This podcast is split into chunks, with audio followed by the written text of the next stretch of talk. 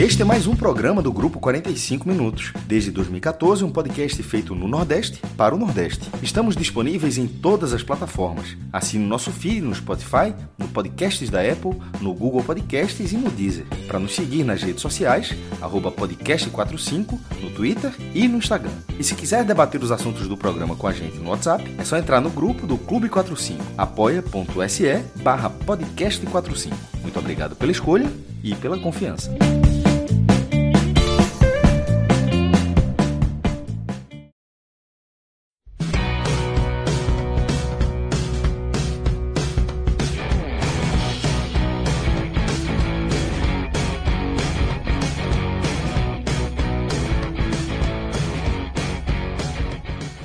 Fala galera ligada aqui no podcast 45 minutos. Estamos começando aqui mais um telecast nesta noite de sábado.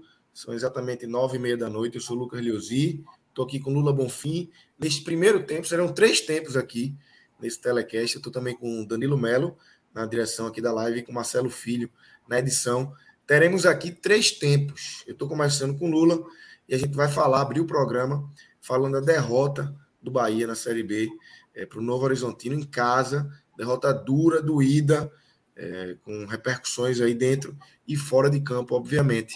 E depois disso, a gente recebe, acredito que Fred Figueiredo e Cássio Zirpoli para falar do empate do esporte, também um resultado ruim para o esporte, que tinha chance de voltar para o G4, o Grêmio empatou, é, tinha chance de, de, reassumir ali a quarta colocação, pegou um Brusque em casa com um bom público, na medida do possível, porque a gente vem tendo é, de resposta da torcida do esporte 10 mil torcedores na ilha e o esporte não conseguiu sair do zero, 0 a 0 contra o Brusque, um resultado bem ruim. E no final chegam Thiago Minhoca e Luca Laprovítera para falarem aqui é, da, neste momento da vitória do Fortaleza por 2 a 0 contra o Atlético Mineiro lá em Belo Horizonte. Mas vamos voltar aqui e começar do começo, Lula Bonfim. Vamos falar desse Bahia 0, Novo Horizontino 1. Como é que você viu esse placar? Você já deu um, um pequeno spoiler ali na, no nosso pré, pré-programa, mas como é que você viu é, esse jogo, a atuação do Bahia e a construção desse placar na Fonte Nova, Lula? Foi um resultado justo, Lucas. É, é, o Bahia não fez uma boa partida e as melhores chances do jogo, como um todo, foram do Novo Horizontino. Né? Por mais que o Bahia tenha finalizado mais vezes, o Bahia terminou o jogo com mais, com mais posse de bola, mas os melhores lances da partida foram do Novo Horizontino. É, foi o time mais incisivo em campo. E assim, é, mesmo durante o primeiro tempo, que o Bahia é, é, é estava até melhor do que o Novo Horizontino, a, a maior parte dos. Até os 35 minutos do, do primeiro tempo, o Bahia foi melhor que o, no, que o Novo Horizontino, mas o Bahia não conseguiu é, finalizar no gol. Né? Fazer, fazer o goleiro do, do, do, do Novo Horizontino realmente tra, trabalhar em campo. E depois disso, o Bahia é, é, teve um apagão. Né? A partir dos 35 minutos do primeiro tempo, o Bahia não jogou mais. Inclusive, na, re, na reta final do primeiro tempo, o Bahia chegou a sofrer um gol. Né? Uma bola lança, lançada em profundidade o, o, o, atacante do, do Novo Horizontino, não, não lembro agora quem foi, finalizou por, por cobertura, encobriu é, Danilo Fernandes e abriu o placar. Só que ele estava impedido, o Bandeira marcou, esperou um pouco, marcou e o VAR confirmou depois de uns dois minutos de espera, né? É, eu não, não cheguei a, a, ver a linha traçada. No estádio me pareceu é, um, é, um lance claro mas se demorou dois minutos, eu creio é que não tenha sido tão claro assim, né? Eu, eu pelo menos acredito dessa forma. É, mas o Bahia não foi bem. E, e, assim, curiosamente, existe um embate aí, né? Porque Guto meio que cobrou a torcida para que não vaiasse, para que apoiasse. A torcida foi em bom número, foram quase 20 mil pagantes, né? 19.800 e poucos, né? Um, um grande público para um dia 25 de junho, porque em pleno São João, Exatamente. quase metade de Salvador está tá no interior do estado, né? Então, é Aqui é... é o mesmo contexto, Lula. Exatamente. Por isso que eu, eu, eu pontuei quando eu falei do esporte 10 mil, eu achei um público bom. Por isso, por ser um 25 de junho, e pelo momento do esporte, se o esporte não está ainda, não comprou ainda a ideia desse time. E, e acho que o Bahia agora, 20 mil, é, para mim, é um ótimo público também na Fonte Nova. É um excelente público. Assim, eu, eu fiquei surpreso. Eu, eu esperava menos. Fiquei, surpreso com o movimento na cidade. É, quando eu estava indo para Fonte Nova, já fiquei assim, opa, tem uma galerinha indo. E aí, quando eu cheguei próximo, que eu, que eu vi ali um, um estacionamento ali no, no, no, viaduto final da Bonocô, né, que, é, que é a avenida que liga grande parte de, de Salvador à Fonte Nova, aí eu falei, ah, vai ter um bom público, e, e realmente teve 19 mil pagantes. É, e o Bahia, e a torcida apoiou o time, né? Não houve vaias durante basicamente o jogo todo. As primeiras vaias ocorreram no intervalo, né? Porque o Bahia terminou o primeiro tempo muito mal, né? Foi, foram vaias direcionadas à reta final do Bahia no primeiro tempo e vaias após o gol já no finalzinho do jogo, né? Fora isso, a torcida apoiou muito, cantou muito e o time não correspondeu hora nenhuma, tá? O time não não, não correspondeu. E aí a gente volta para os mesmos problemas que a gente já falava quando o Bahia estava ganhando, né? Porque o Bahia estava ganhando e não estava desempenhando bem. Isso é importante falar. Né? Eu cheguei a twittar quando o Bahia venceu o esporte por 1 a 0 na, na Fonte Nova, assim, é, até quando o Bahia vai seguir ganhando sem jogar nada é um mistério. E aí muitos torcedores do Bahia me criticaram por isso. O importante é ganhar, Lula, não importa, três pontos e tal. Não, claro, com certeza o importante é vencer. Mas você não consegue vencer com regularidade se você não desempenha para isso. E o Bahia não estava desempenhando para isso. Era óbvio que esse, que esse momento de sequência ne negativa iria chegar.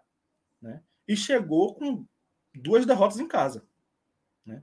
E talvez a gente nem possa dizer é, é, que, que o Bahia tenha feito uma péssima partida contra a Chapecoense. Não foi o caso de uma péssima partida.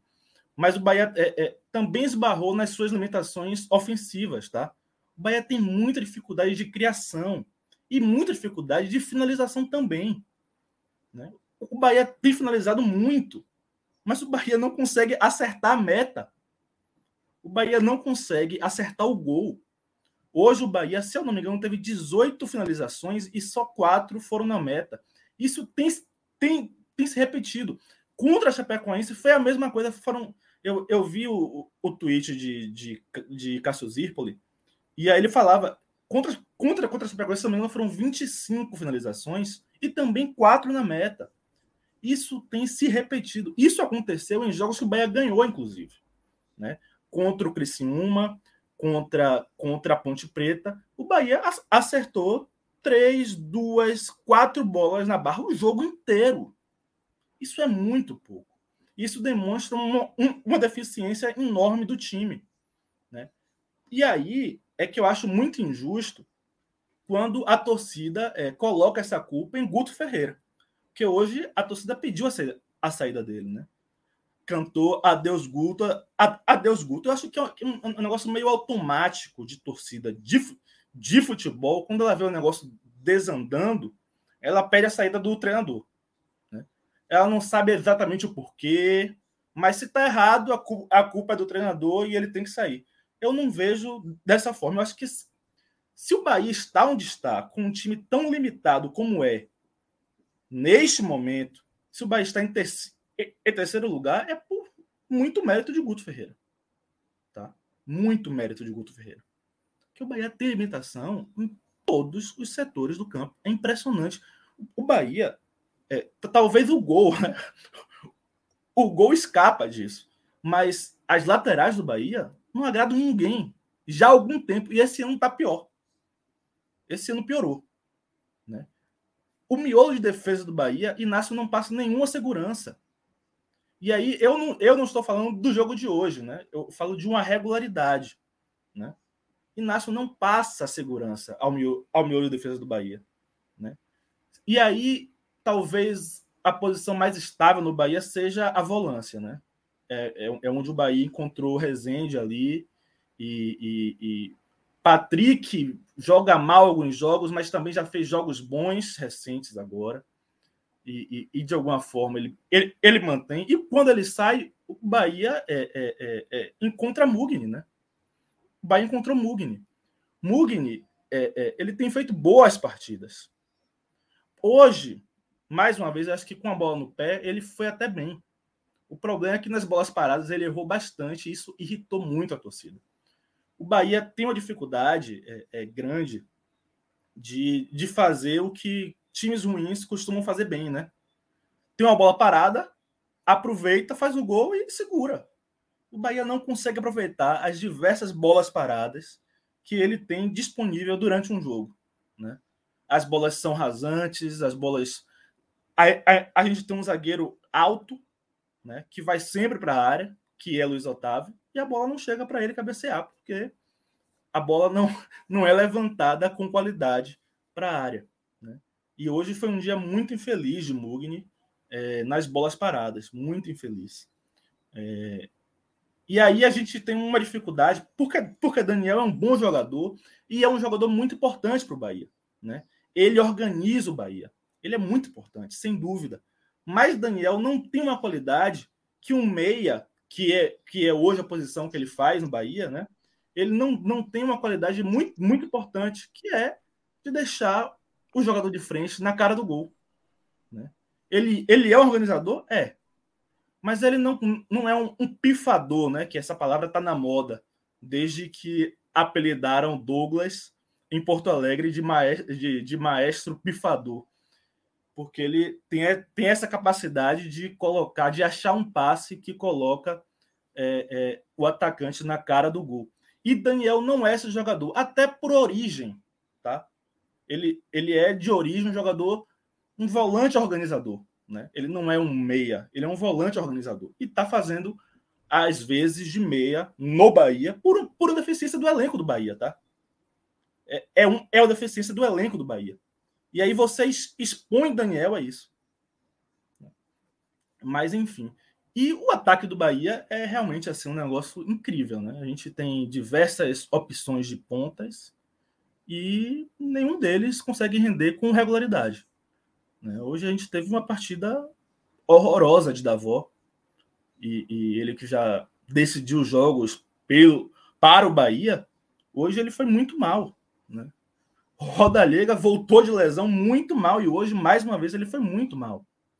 Talvez do ataque do Bahia, o melhor tenha sido o Jacaré, né? Para você ver a situação que foi o Bahia hoje. Né? O Bahia teve muita dificuldade no ataque e por isso que o Bahia não conseguiu criar perigo nenhum para o Novo Horizontino. Nenhum, zero. Impressionante. As bolas que foram no gol foram, foram chutes assim de, de, de, jacaré, que é um chuta-chuta, né? Mas chutes sem, sem grande perigo. Sempre o goleiro encaixando. Né? Então é, é, é, por isso que o Bahia saiu derrotado hoje. Quando, o Bahia teve o domínio territorial do jogo, conseguia recuperar a bola rápido e contra-atacar, o Bahia não conseguia finalizar. Né? Primeiro, porque tinha essa, essa dificuldade do último passe, e, e segundo, porque quando o último passe saía, tomava-se a decisão errada.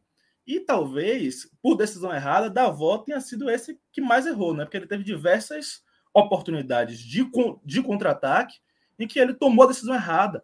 Porque, assim, tem... isso demonstra uma limitação técnica dele, tá? Porque não é, é, Eu ouvi muita gente falando que ele era fominha. Eu não percebi que ele era fominha. Eu percebi que ele não levantava a cabeça. Ele não conseguia correr com a bola e ao, e ao mesmo tempo levantar a cabeça para ver, ver a melhor opção. E por isso ele, ele perdeu diversas oportunidades de dar um passe de qualidade, né, de finalizar no gol, porque ele não consegue levantar a cabeça quando está com a bola em velocidade. É, e assim, um desempenho bizarro do Bahia. A torcida é, ficou muito chateada. Guto já tinha tido assim um, um entreveiro com a torcida, porque nos, nas últimas duas partidas, quando a torcida é, foi para o estádio em bom número e o Bahia perdeu, é, ele não gostou da, das vaias da torcida, principalmente é, é, direcionadas a, a, Borel, eu posso falar um pouco disso depois. É, ele, não, ele, ele não gostou dessas vaias e, co, e cobrou a torcida. E a torcida, apesar de ter reagido mal nas redes, né? Porque o torcedor não gosta muito de ser cobrado, né? Ele tem o direito de vaiar e ponto, e ninguém pode dizer nada. É, mas a torcida no estádio reagiu bem a isso e não vaiou Borel hora nenhuma hoje.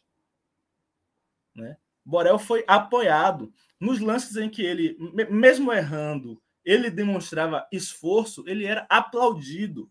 E eu ouvi muito, boa, Borel, vamos lá e tal, muito apoio a Borel. Né? Nisso, a torcida reagiu muito bem, muito bem. Então, se, se o Bahia foi mal hoje, não foi por pressão da torcida ao time, tá? Guto chegou, chegou a falar, ó, quem tem que sentir pressão é o, é, é o adversário, não é a gente. E hoje não houve pressão da torcida sobre o elenco, não houve. Tá? Não houve. O Bahia desempenhou mal, porque o Bahia já tem desempenhado mal mesmo. Né? E hoje não, não conseguiu achar uma bola que oportunizasse o resultado positivo, como vinha acontecendo em jogos passados. Né? É, é, mais uma vez, o Bahia, durante o segundo tempo inteiro, a sensação o tempo inteiro era que o Bahia ia tomar um gol. O Bahia não conseguiu atacar hora nenhuma do segundo tempo. O Bahia não conseguiu organizar um ataque. Um ataque. E aí, Guto tem responsabilidade nisso também, tá? Por mais que eu fale aqui que o elenco é limitado, que tem diversos problemas, Guto tem muita responsabilidade nisso. Porque é função, é função do treinador achar soluções para isso. Tá? Ele, ele, ajudou a montar esse elenco. Eu conheço, eu conheço a direção do Bahia, né? É, é, é, eu acho até que a direção do Bahia faz isso em excesso. Quando ele tem um treinador aqui, o Bahia basicamente deixa que o, que o treinador escolha o seu time. Eu acho que isso é, um excesso do Bahia, né? O, Bahia não consegue dizer não. Eu já vi é, algumas contratações bastante ruins aqui, assim, de início você falava, não, isso aqui não dá certo. E aí, quando você ouvia Benintani justi justificar e falar, não, foi um pedido do treinador, a gente não, não, não quis negar e tal, eu falei, pelo amor de Deus, tem coisas que a gente, que a gente veta. Né? Essa é a função da diretoria também. Né? Vetar indicações ruins. Né? Então, Guto tem responsabilidade também, não só porque ele ajudou a montar esse elenco, mas, mas porque ele precisa achar soluções para que esse elenco limitado renda o suficiente para o Bahia alcançar, alcançar o objetivo dele na, na Série B, que é, o, que é o acesso. Não é título, não é nada, é o acesso. O Bahia precisa focar no acesso. Não importa em que posição. O ponto é o acesso. O Guto ficou para a Série B por, por esse know-how dele. Né? Ele tem um histórico de acessos, inclusive pelo Bahia, e ele ficou por isso. Ele precisa cumprir isso. Hoje, a torcida pediu, como, como eu falei antes, a saída de Guto. Né? Não acho, não creio de forma alguma que esteja é, na iminência disso acontecer. Não acredito, é, seria algo totalmente fora de propósito, na minha opinião. O, o Bahia ainda é terceiro na Série B, gente. E se é terceiro, é, é também por mérito de Guto. Tá? O Bahia é terceiro com um time que não se imaginava que neste momento estivesse em terceiro, tá? Porque pelo primeiro semestre do Bahia, não se imaginava isso, não. Eu entrei na Série B, olhando a Série B, falando, gente, não dá não. Com a bola que o Beto tá jogando, não dá. Né? E o Bahia tava fazendo, tá fazendo uma Série B segura ainda. Tá? O Bahia não pode deixar que esse momento ruim, que essas duas derrotas seguidas em casa, se transformem em uma crise duradoura. É um desafio de Guto Ferreira, é um desafio do elenco e é um desafio da diretoria. A janela tá vindo, tá vindo aí, mas ainda faltam 23 dias. Tá? Até lá, o Bahia tem, tem mais, jogos a, mais jogos a jogar. Né? Então, é preciso segurar um pouquinho a onda para que o Bahia chegue na janela e faça as correções necessárias. Eu não acredito que venha ninguém que vá revolucionar o Bahia. Não creio nisso tá? por uma questão financeira, porque a diretoria do Bahia não tem esse perfil de contratar quem vá revolucionar nada. Mas eu espero que sejam jogadores que aumentem o nível técnico da equipe. Né? O Bahia precisa de, no mínimo, um lateral direito. Borel e André são jogadores jovens, podem ser muito úteis ao Bahia, não só em campo, mas também financeiramente. Mas hoje eles não estão em condição de assumir a responsabilidade da titularidade do Bahia neste ano. Não tem condição. Tá? O Bahia precisa de um lateral direito. O Bahia precisa de pontas que saibam finalizar, gente. Não dá. Não dá. O Bahia tá, tem alguns anos que o Bahia tem jogadores, tem extremos de direita, de esquerda, e os caras não sabem finalizar. O último talvez tenha sido é, é, é, é Júnior. E o Bahia tem sofrido com isso. São, são pontos, é, às vezes, muito úteis, tipo Rossi. Finalizava tão bem que virou nove, né? Pois é, pois é, Edgar Júnior virou nove. pois é, virou nove. E, e é, Bahia precisa de alguns reforços para que essa crise não se transforme em algo maior. A gente teve a experiência, a gente viu acontecer com o Náutico, né? Um Náutico que começou muito bem a Série B, mas que teve algumas perdas importantes e as coisas começaram a desandar. Negligenciou, negligenciou as necessidades que tinha, né? A diretoria negligenciou, é. o elenco é muito bom, a defesa é muito boa e, e, e perdeu acesso aí, né? Ano passado. É esse erro que o Bahia não pode. Assim, o nosso elenco não é bom, isso é um fato. O Bahia precisa reforçar esse elenco. É um elenco esforçado, é um elenco que dá sangue em campo, e, e a, eu, eu dou muito valor a isso.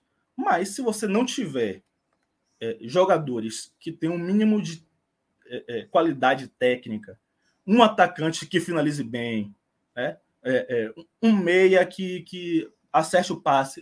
O Bahia tem, o Bahia tem esse, esse jogador, mas as laterais do Bahia são muito complicadas, cara. O Bahia tem três laterais e nenhum agrada a torcida na esquerda. O Bahia tem dois na direita e nenhum agrada a torcida, né? é, é, é, talvez na esquerda o, o Bahia tenha encontrado é, é, Matheus Bahia, né, que não terminou o jogo hoje, entrou de Jalma. Mas eu acho que Matheus Bahia talvez seja a, a, a opção mais segura para o Bahia no momento. No momento. É, é, o, o, companheiro de Luiz Otávio, o Bahia precisa encontrar o companheiro de Luiz Otávio, tá? Ignacio infelizmente, não demonstra a segurança que o Bahia precisa. Eu, eu, de, eu defendi muito que o Bahia desse chance a Ignacio, né? porque o Bahia é, perdeu alguns jogadores por não dar chance a esses atletas do sub-23 é, no, time, no time principal. Né? A gente vê Yuri Lara, volante do Vasco aí. Né? É cria da base do Bahia. E não teve oportunidade hora nenhuma no Bahia. O Bahia emprestou duas vezes ao, CSA, ele voltava e não jogava. Ia bem no CSA, voltava e não jogava. Aí o Bahia simplesmente liberou. Ele tá no Vasco. A torcida do Vasco ama Yuri, porque ele é um grande ladrão de bolas, né? E o Bahia perdeu Yuri. Sempre achei um, um, grande jogador, viu, Lu? Pois é. E sempre indiquei por aqui. Sempre indiquei é. por aqui. Era nosso e o Bahia não soube utilizar, né? É, é, é, isso aconteceu também agora com o Ranielli. Né? Ranielli hoje está jogando a Série A pelo Havaí. Né? E é titular. E, e ele não teve grande chance, não ficou. Na primeira oportunidade, o Bahia, sabe, se desfez dele. E, e eu não queria que isso acontecesse com o Inácio. Queria oportunidade é, com o Ignácio, queria oportunidade para ele mas ele já teve oportunidades e não demonstrou segurança na defesa do Bahia. Tá. Fred, é, Bahia. É, existem dois times aí que estão saltando aos olhos, né? Cruzeiro e, e, Vasco. A torcida, as duas torcidas compraram essa ideia.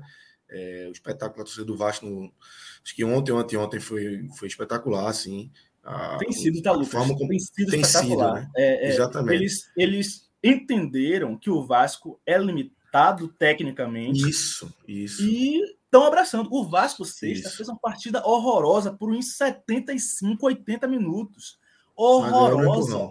E a torcida cantando, nada, nada de vaia.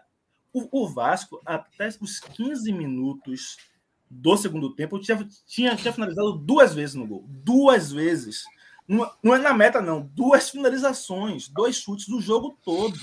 E a torcida estava cantando e apoiando. É, é Entendeu é a situação e comprou a ideia. Exatamente. E o Bahia é, teve uma ótima oportunidade hoje, Fred, de seguir colado aí nesse grupo de Vasco e Cruzeiro, né? Cruzeiro e Vasco, na verdade. É, ficaria a dois pontos de um, a três pontos do outro.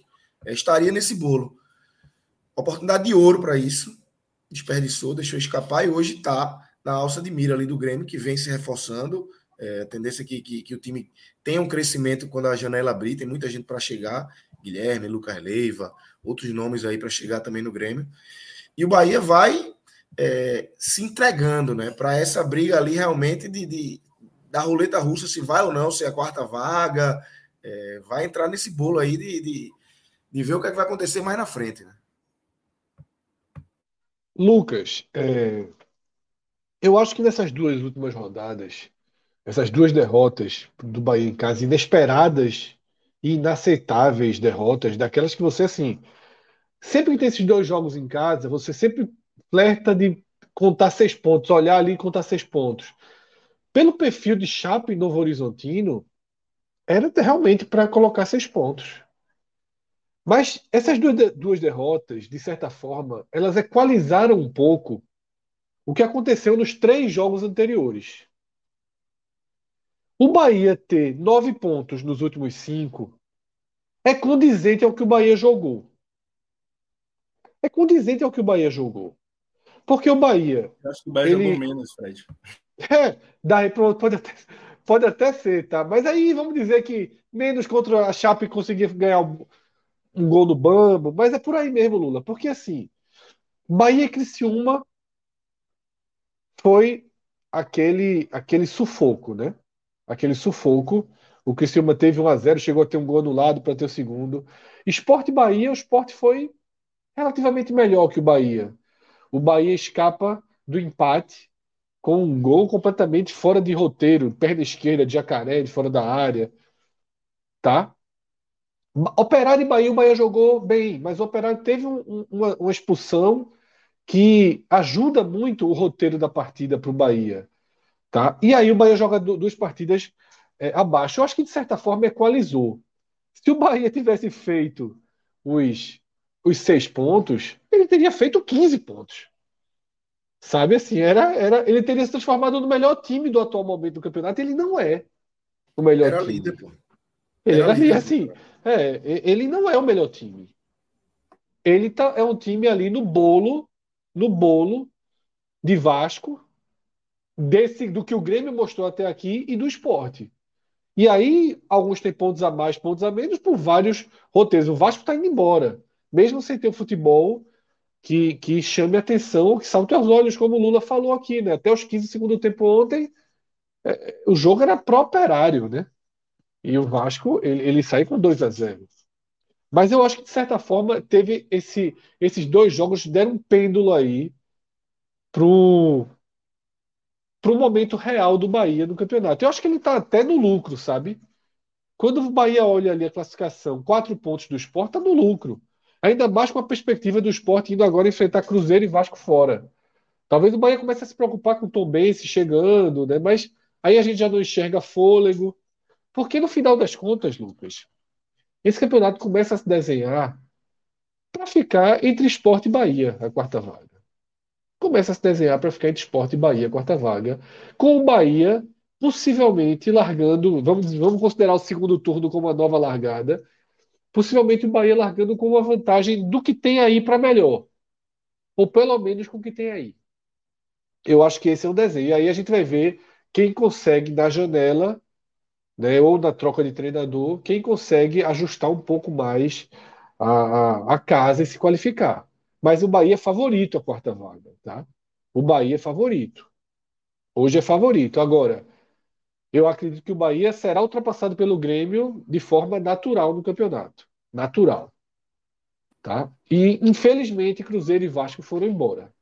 Então, a tendência é que o Cruzeiro, Vasco, Grêmio fiquem com três vagas e sobre para Esporte Bahia ou qualquer um que possa aproveitar as falhas, que já são, já são muitas, de esporte de Bahia, tá?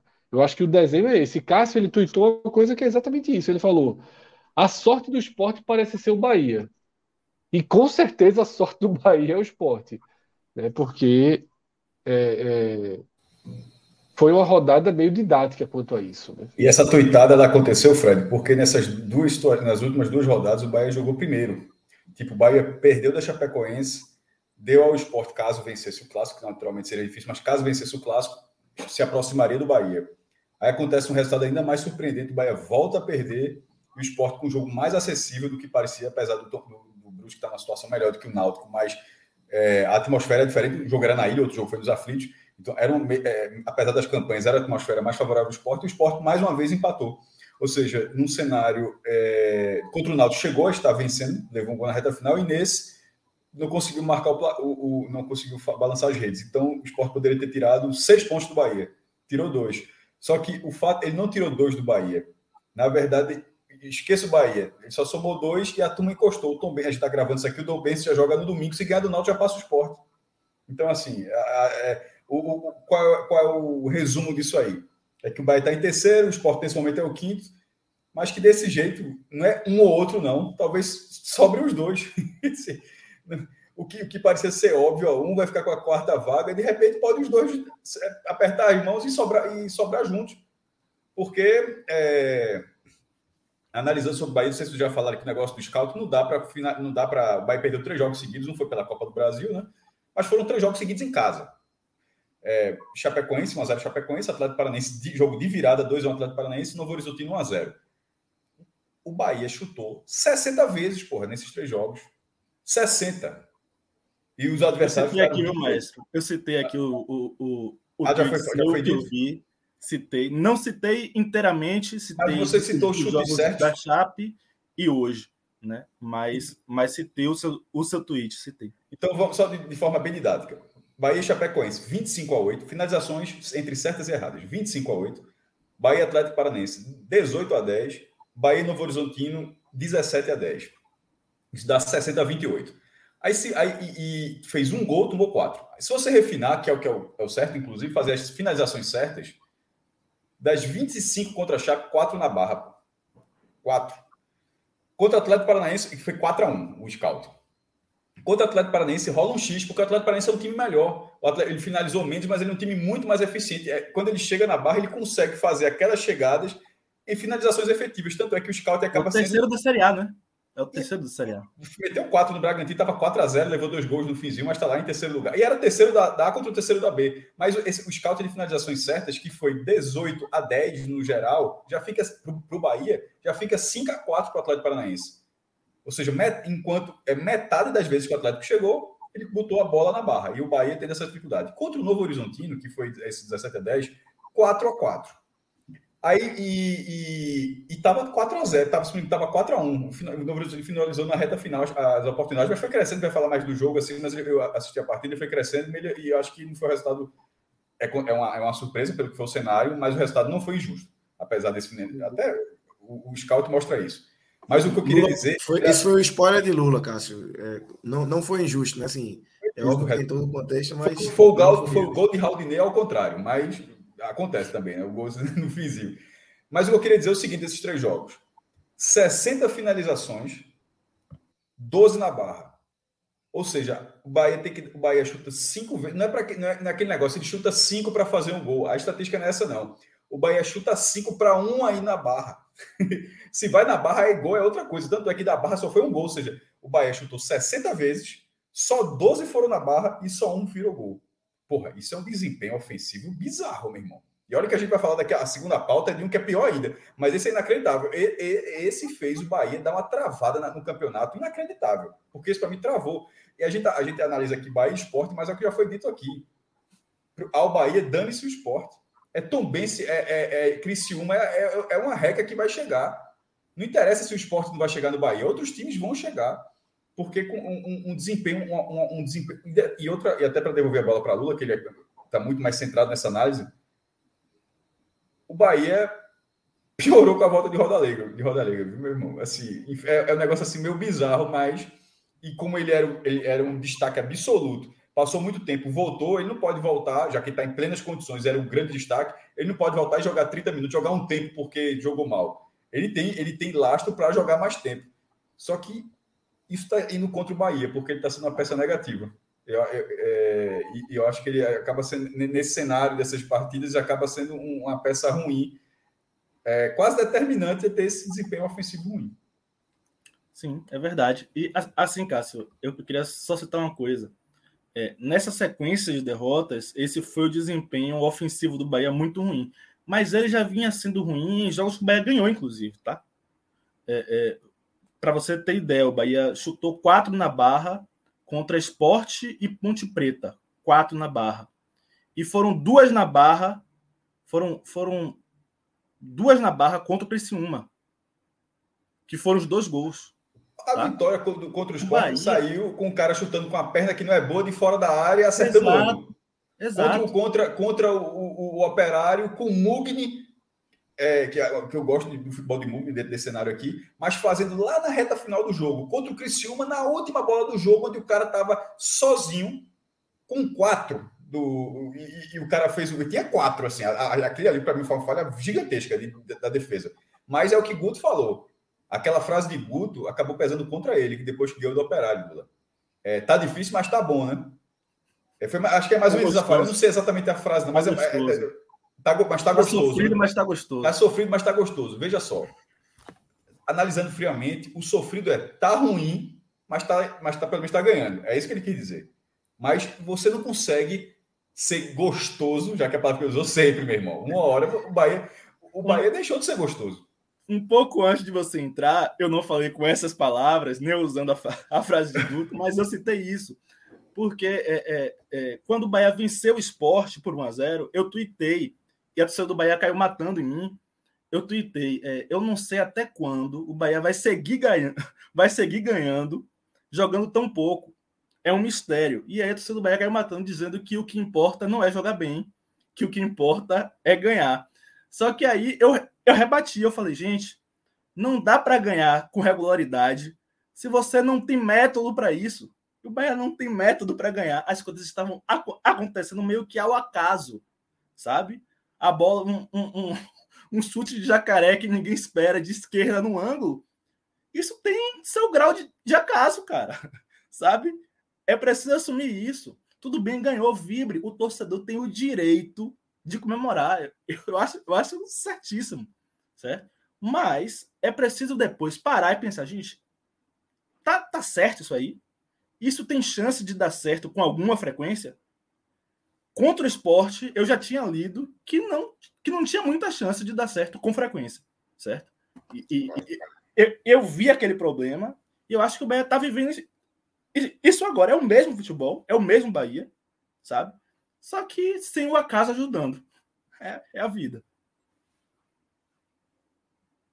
E na, é na Série B é a vida, e é a vida da Série B, é, é a vida onde você acontece, como o Fred falou, é, rapidamente para Lucas retomar o ritmo do programa. Você olha a tabela fala, Chapecoense no Vorozottino é, é uma porta aberta para você, todo mundo quer os seis pontos, mas que você não espera menos de quatro pontos. Você, você olha assim, ah, seis pontos. Mas no fundo você fala assim, porra, menos de quatro não sair zerado. Assim, sair zerado é um golpe muito, muito, muito duro na, na, na campanha do Bahia. Perfeito, perfeito. Lula, é, só para a gente envelopar o jogo aqui, é, queria que você trouxesse melhores e piores, depois a gente pode até aprofundar em outros temas aqui do Bahia, mas só para a gente não deixar é, essa análise do jogo assim muito, muito dispersa. É, queria te ouvir os melhores e piores dessa, dessa partida, quem se salva e quem tem assinatura nessa derrota de hoje. Eu vou começar por quem se salva, tá? É, não vou citar um pódio, vou citar dois jogadores. Vou citar Danilo Fernandes, que foi bem, até impediu que o Bahia tomasse o gol antes, né? E, e ele tem sido um goleiro assim é, muito regular positivamente no Bahia. Teve duas partidas assim que ele, que ele errou e ele assumiu para si e pareceu nada abalado, mas tipo, errei e não posso errar assim, e não vou continuar errando, e voltou a fazer boas partidas, tá? É, e, e, hoje ele fez uma boa, uma boa partida, ele se salva. É, e também quem se salva é o volante Rezende, tá? Rezende é, tem, tem, tem sido muito regular no Bahia, tem, tem, tem jogado bem.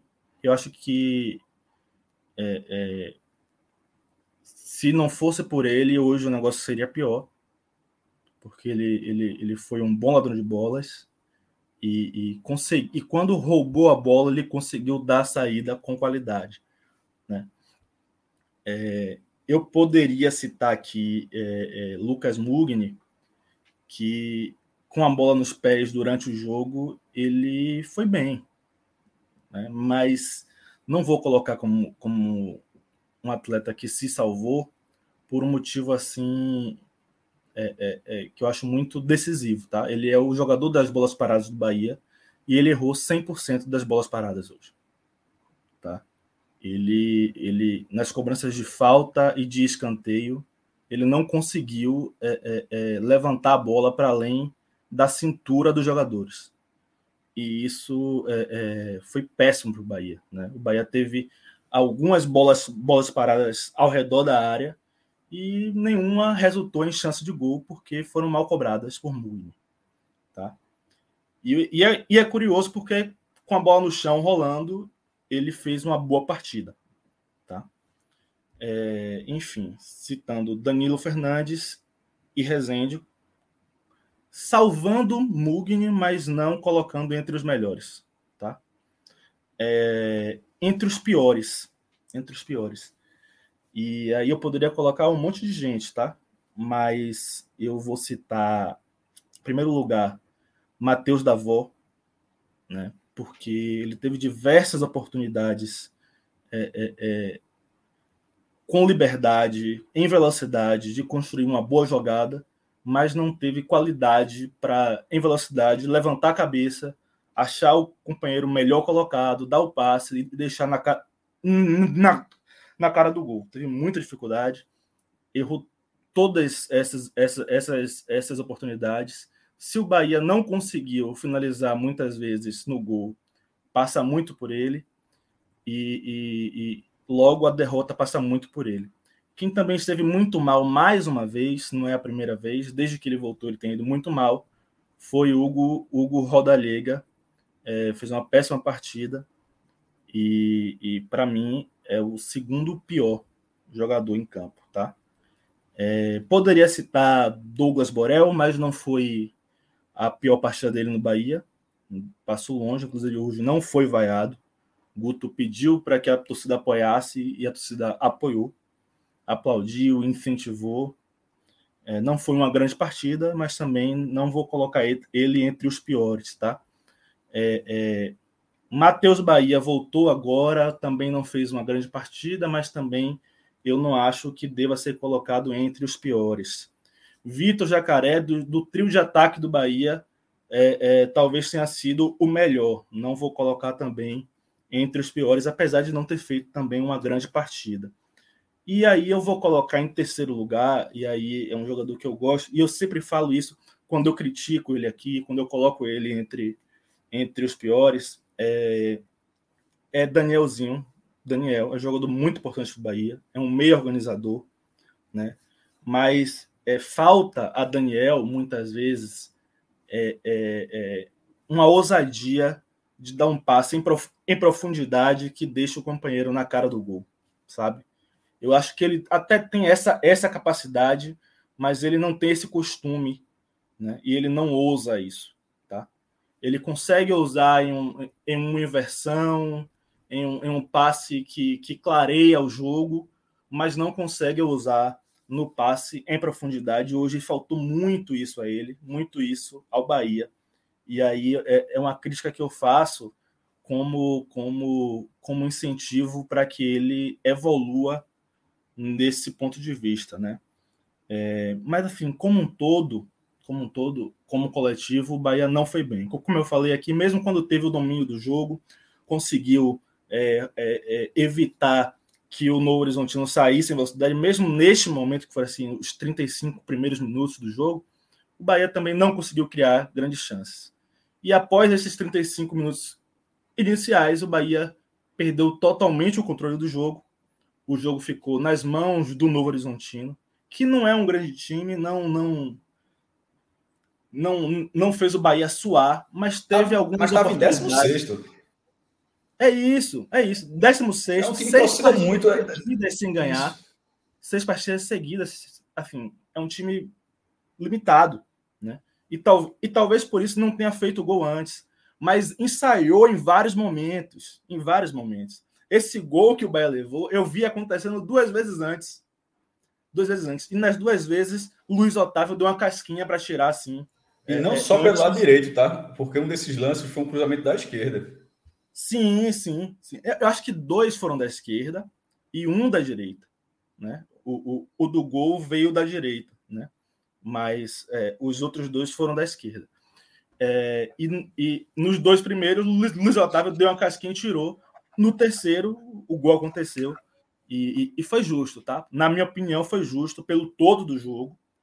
O Novo Horizontino mereceu é, vencer o jogo mais do que o Bahia, tá? Enfim, é essa a minha análise individual e também coletiva da partida. Fred e Cássio, é, Lula já, já citou, é, já, já explanou a opinião dele aqui sobre isso. É, Guto foi muito vaiado, muito vaiado. É, adeus, Guto, né, né Lula? É, estádio todo, 20 mil pessoas no estádio. Não dá para dizer o estádio todo, mas muita gente é, cantando Adeus Guto, pedindo a, a saída do treinador. É, queria te ouvir, Fred e Cássio também, sobre o que, é que vocês acham dessa relação aí é, de Guto com a torcida, é, que vem no primeiro semestre muito ruim, onde Guto, a gente falou várias vezes aqui, Guto ficou na corda bamba em diversos momentos, não caiu, a diretoria segurou. Um bom início é, de Série B, pelo menos em pontuação, mas agora com duas derrotas em casa, uma pressão enorme é, nessa queda de rendimento aí, de, na verdade, essa queda de pontuação do Bahia, né, Fred? Como é que você vê essa situação de Guto no Bahia hoje? Minha visão é muito parecida com. Lula já entrou, né, ao longo do comentário dele, entrou um pouco nesse tema, e minha visão é muito parecida. É, não acho que seja, apesar do, do coro no estádio seja uma situação de iminência de demissão de Guto, tá? E também não demitiria. E também não demitiria, porque eu acho que Guto ele é, tem um, um, uma importância significativa nos 25 pontos ganhos, tá? E como eu falei, eu acho que esses dois jogos eles é muito pesado você perder duas seguidas na Série B em casa, ainda ter uma Copa do Brasil no meio também perdendo em casa. As derrotas em casa pesam muito, mas equalizou um pouco. Estava muito distorcido também o início dessa série de cinco jogos, com aquelas três vitórias, muito no, no detalhe do roteiro. Agora, eu acho que o termômetro de Guto esquentou. Aquilo que a gente vem falando de termômetro, usou, usando, usei muito essa, essa figura de linguagem, essa, essa metáfora no para dar o pouso e Roberto Fernandes. E para mim a situação é essa, tá? Para mim, Guto, ele agora ele começa a ir para o limite. Uma derrota para o Brusque terça-feira já dá um uma nova. Se ele, se ele, o jogo depois do Brusque é tá no silencioso. Tá silencioso aí. Vila Nova, Vila Nova, Vila Nova. É, o Bahia joga com o Grêmio antes em casa. Né? É, é, é Brusque, então é Brusque e Grêmio. Vila Nova. Sim. Vila Nova fora ou em casa? Vila Nova fora em Goiânia. Certo. Se o Bahia perde do Brusque, esse jogo do Grêmio, para mim, já é jogo de vence ou sai para Guto. Então, Guto, ele, a movimentação dele no xadrez é essa. Tá? Não acho que ele vai cair hoje, amanhã, não vejo nenhuma possibilidade disso. Vão dar o jogo do Brusque. Se ele ganha do Brusque, equaliza, troca resultado e tudo segue mais ou menos estável. O Bahia já vai para 28 pontos, faltando muitos jogos, né? Virar depois de 30 já é algo, já é um objetivo muito palpável para o Bahia e virar depois de 30 deixa o time sempre numa situação boa. O Bahia deve ter uma tendência que faça um pouco mais de 30 aí nessa reta final. Então, é, são cinco jogos aí, o Bahia com seis, sete pontos, já livre 32, já seria, já seria uma boa virada. E olha que isso é, um, é uma perspectiva mediana, né? nem otimista nem negativa. Mas é isso, eu, eu acho que o Guto ainda tem muito para tirar. muito para tirar não é bem a expressão. Guto ainda tem é, é, é, uma margem para conduzir do seu jeito. Não vai revolucionar. Esse Bahia não vai jogar um grande futebol. Mas se corrigir as laterais, né, acertar bem numa contratação, porque eu acho que vai vir, virão reforços de peso para o Bahia, sabe? Eu acho que, né? Para quem está só no podcast, Lula está fazendo algumas caretas aí, colocando em xeque essa possível chegada de reforços, mas eu acho que vai ter uma qualificação. E como eu te disse, eu acho que se o Bahia conseguir, isso foi uma coisa que Lula falou no programa, se o Bahia conseguir deixar que seja uma turbulência, tentar atravessar, pegando, colhendo pontos ali onde aparecerem pontos, eu acho que o Bahia tem um caminho melhor, até porque você tem que olhar ao redor.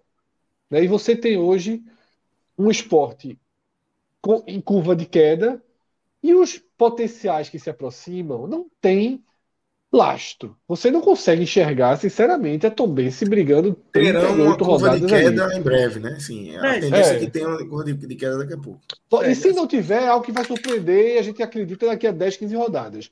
Por enquanto, por enquanto, veja só, se o jogo fosse, se semana que vem jogasse, eu estou falando agora como torcedor do esporte, se semana que vem o jogo fosse Tombense e Bahia, entre o esporte ser ultrapassado pela Tombense e o Bahia abrir margem para o esporte, eu preferia que a Tombense ganhasse. Eu acho que isso reflete como eu enxergo. Eu não tenho dúvida que Lula talvez dissesse a mesma coisa. Mas esse né? exemplo da tabela é assim. Inclusive, vai ter em breve Bahia e Grêmio. E mesmo que o Bahia estando na frente do Grêmio, me parece o esporte é melhor que, esporte, que é melhor que o Bahia é. perca do Grêmio. Mesmo que, é. mesmo que o Grêmio esteja tendo menos pontos que o Bahia. É, um é, mas aí no caso do Grêmio, mais, aí, mais mas é, é, só, é a mesma visão. Poderia só que, é, que pode se reforçar. É, só que é o exemplo oposto, porque o Grêmio Sim, é, a gente acreditar então, que vai para tudo. O Grêmio Sim, é, o Bahia. Assim como a gente olha o Grêmio com a condição mais de classificação, a gente olha o Tom com menos de classificação. E o Bahia bem no mesmo tempo. Isso. É. Assim, Fred, você falou sobre reforço, né? Eu, eu tenho um pé atrás porque eu, eu sei que a condição financeira do Bahia hoje não é tranquila, né? O Bahia não está com dinheiro sobrando, o Bahia está com dificuldades. É, tinha a expectativa dois meses atrás de fechar com o Grupo City até a janela e aí ter algum investimento para a janela. Isso não, não vai acontecer, tá? Eu falar não deve, mas não vai acontecer até a janela. É, é, eu achei que essas negociações esfriaram bastante, bastante. Tem, tem muito, muito influenciador digital falando, dando notícia e tal, mas é, carece de, sabe, substância. É, eu parei de levar a sério, até que venha é, algo realmente concreto. Não tem substância e, e, e não estou vendo acontecer nada, tá? Eu, eu, tenho, tenho proximidade com o conselho deliberativo, não chegou nada não chegou nada e não está próximo de é, é, concretizar, porque o, o primeiro passo é, che é, chegar ao conselho, tá? Se não chegou ao conselho, então tá longe. Não vai ser daqui, não vai ser é. daqui para a 18 rodada. Exatamente. Né? exatamente. Então é, é, é, algo que eu tenho pé, pé atrás e pé no chão, tá? Eu, eu não acho que o Bahia vem para revolucionar o seu time durante a janela mas eu tenho expectativa de que os reforços é, deem algum ganho técnico à equipe, tá? Não é nada para revolucionar, mas algum ganho técnico. É, é, é, é, é uma expectativa de torcedor até, porque não tenho tanta expectativa quanto as minhas experiências com a diretoria do Bahia, né? É, é, com, quanto à contratação. Mas como, como, como torcedor, eu tenho aquela esperança de que venham atletas para aumentar um pouquinho o nível técnico da equipe. É, é, eu, eu ouvi você falando assim é, é, é sobre Cruzeiro, Vasco e Grêmio e que talvez eles estejam um pouco acima. E estão mesmo é, acima. Cruzeiro e Vasco, muito pela pontuação que eles construíram até aqui. Tá? Nem tanto pela equipe deles, nem tanto pelo futebol jogado. Não vejo neles um grande futebol mas estão pontuando com regularidade e isso é fundamental, tá? O Vasco até hoje está invicto, cara. É, é, inacreditável jogando nada, mas está invicto. É, e isso precisa ser, ser considerado, tá? E o Grêmio, a gente olha assim, é porque o Grêmio, além de ter uma equipe tecnicamente melhor do que as outras, né? Então a gente espera que em algum momento deslanche, o Grêmio também tem uma capacidade financeira maior do que as outras equipes para fazer ajustes agora nessa janela que vem. Né? Então, por esse ponto, eu vejo esse, esses três acima, mas não garanto, não, tá? Eu, eu não garanto, não fecho, porque nenhum dos três tem jogado essa bola toda. Não, não vejo. E a Tombense realmente eu não acho que vai chegar. Não acho que vai chegar, porque não tem bola também. Tá, está abaixo desses todos, inclusive. Né? Está abaixo. Assim, o mesmo Pedro que, que equilibrou para o Bahia vai equilibrar para Tombense essa sequência absurda, né? É, é. Eu acho também isso. Eu, eu acho isso aí também. É... O time amanhã faz uma ferida aí e já, e já acalma. Será? Sei não. já já a gente abre o Beto Nacional. Sei não, sei não. Para o time tomar dois pontinhos lá, 11 horas da manhã. Eu não, eu não, não apostaria nisso, não, viu? Inclusive, inclusive, eu acho que a gente deveria apostar no Atlético de, de Alagoinhas contra o Santa na segunda-feira. Né? Fica aí para vocês analisarem. Eu acho que o Atlético de, de Alagoinhas vai ganhar do Santa. Cássio, só para aqui para você assumir essa aposta aí. Fica você aí, assina a aposta, já já a gente faz. Eu assinei, todas que eu assinei, eu acertei, viu? Boa, boa. Todas. Quarta-feira a gente ganhou nas costas de Painho, viu? Com, com, com o tradicional e respeitadíssimo aqui no podcast 45 Minutos, Atlético Paranaense. A turma precisou ir contra, viu? Não, mas a tinha que ir contra, eu, né, gente? Pelo eu. amor de Deus. Não, isso coração, foi comum. Coração, apostas da parte. Não, eu disse, eu, eu, era os 20 Não, foi o comum. Não, foi não. O 20 foi no outro jogo, pô. Foi Fortaleza e Ceará. Esse aí foi o voto comum. Ah, tá. Mas é o meu voto certíssimo. também. Aposta certíssima, viu? É, é, Foi o voto comum. Se era o, comum, era o teu e de todo mundo, né? O voto comum. Inclusive, a, a odd do Atlético estava alta demais. Então era. Eu, eu, eu tenho sempre a impressão de que as casas de aposta re, respeitam muito o Bahia, né? O Bahia joga em casa, cara. A odd do Bahia tá lá embaixo sempre. Eu fico assim, gente, não faz sentido. O Bahia não tem jogado bola para isso. Mas as casas de apostas gostam do Bahia em casa. Então, tá sempre isso. Cássio, antes de trazer o Beto, queria só te ouvir sobre essa situação de Guto, para a gente fechar aqui o Bahia. É, como é que você vê a situação de Guto? Se é, é momento de, de, chegar ao fim, não? Como é que você está vendo a situação? Olha só, é um momento delicado, porque é a primeira vez que ele perde três jogos seguidos como mandante no Bahia e foram três jogos seguidos em casa. Não é que tipo, ele jogou em casa, foi fora, aí depois volta em casa. Não, foram três jogos seguidos na Fonte Nova. A primeira vez que ele perdeu três jogos seguidos como mandante foram justamente quando ele jogou três vezes seguidas como mandante. É, ou seja, é uma semana inteira com a turma do Bahia levando na cabeça, meu irmão. Como é que isso não vai, como é que não vai ter uma pressão? A, a, com, bota 20 mil, bota 19 mil, bota 20. É muita gente para o estádio para perder todo o jogo. Então a pressão é natural. A falta de desempenho, é, apesar do volume de jogo, o Bahia tem volume de jogo nas três partidas. O Bahia tem volume de jogo nas três partidas, mas efetivamente está faltando muita coisa. E aquela coisa, apesar da rivalidade que a gente fala aqui, repito, tem uma hora que para de o perseguidor não é o esporte, não é o Grêmio, assim, fala assim, é, porque eu sei o esporte, é outros times, pô. Tem outros times com ritmo de pontuação maior do que a do esporte, que, que hoje é o quinto lugar, por isso que hoje ainda segue sendo perseguidor, mas amanhã já pode ser o Tom Benz. E o Bahia já está perdendo esse ritmo. Tá, ele está tá acontecendo a mesma coisa que aconteceu com o esporte para chegar nessa situação que a gente vai abordar mais daqui a pouco. E a, e a do Bahia era uma campanha é, com resultados sólidos, mas com futebol já questionado, é, já vinha sendo questionado, como o Lula falou, e assim como a gente fala, pô, vai, o Tom Benz vai aguentar 38 rodadas nisso, é a mesma coisa que o Bahia. Aqui, o Bahia vai jogar 38 rodadas com, com, com, o, com a vitória sendo definida depois dos 35 do segundo tempo, todos os jogos. Não, né? Uma hora acontece o contrário. Toma uma virada no primeiro tempo, como foi o caso é, do Atlético Paranaense, leva um gol no primeiro tempo, joga com um a menos, um a mais, quase o jogo inteiro não consegue reagir contra a Chapecoense e agora toma um gol aos 44, ou seja, roteiros ali que uma hora estava acontecendo a favor, tudo contra. Agora, nesses, ou seja, são, nesse Bahia chegou a ganhar três jogos, se você colocar esse, essas seis partidas, o futebol do Bahia ele foi muito homogêneo a distribuição de pontos é que não foi homogênea. Mas assim, o que o Bahia, o Bahia ele não estava apresentando um grande futebol e agora teve uma queda acentuada no resultado. Não, ele teve uma queda acentuada, desculpa, uma queda acentuada de desempenho. Ele teve uma queda acentuada de resultado. O desempenho do Bahia, na verdade, ele vem sendo homogêneo em relação, a, em, em, relação às últimas semanas.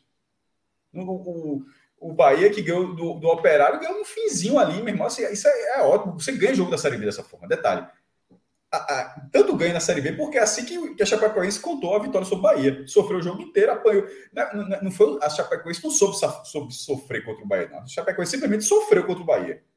Né? Sabe, ela não soube sofrer, ela sofreu, mas ganhou o jogo. Já o Novo Horizontino fez um jogo mais competitivo e conseguiu também conseguiu vencer a, a vencer a partida com o Bahia.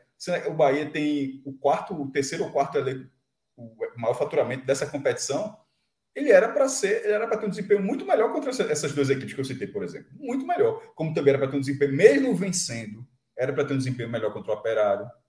Contra o Sport, era um jogo, ele poderia ter feito um jogo melhor, mas ali, ali era um jogo mais parelho. Ele jogou, ele jogou mal, mas ganhou o jogo, mas era um jogo parelho, assim, onde outro time, querendo ou não, está no top dele em relação a, a, objetivos e dentro do campeonato. Financeiramente não está, no, não é parelho, mas objetivos sim.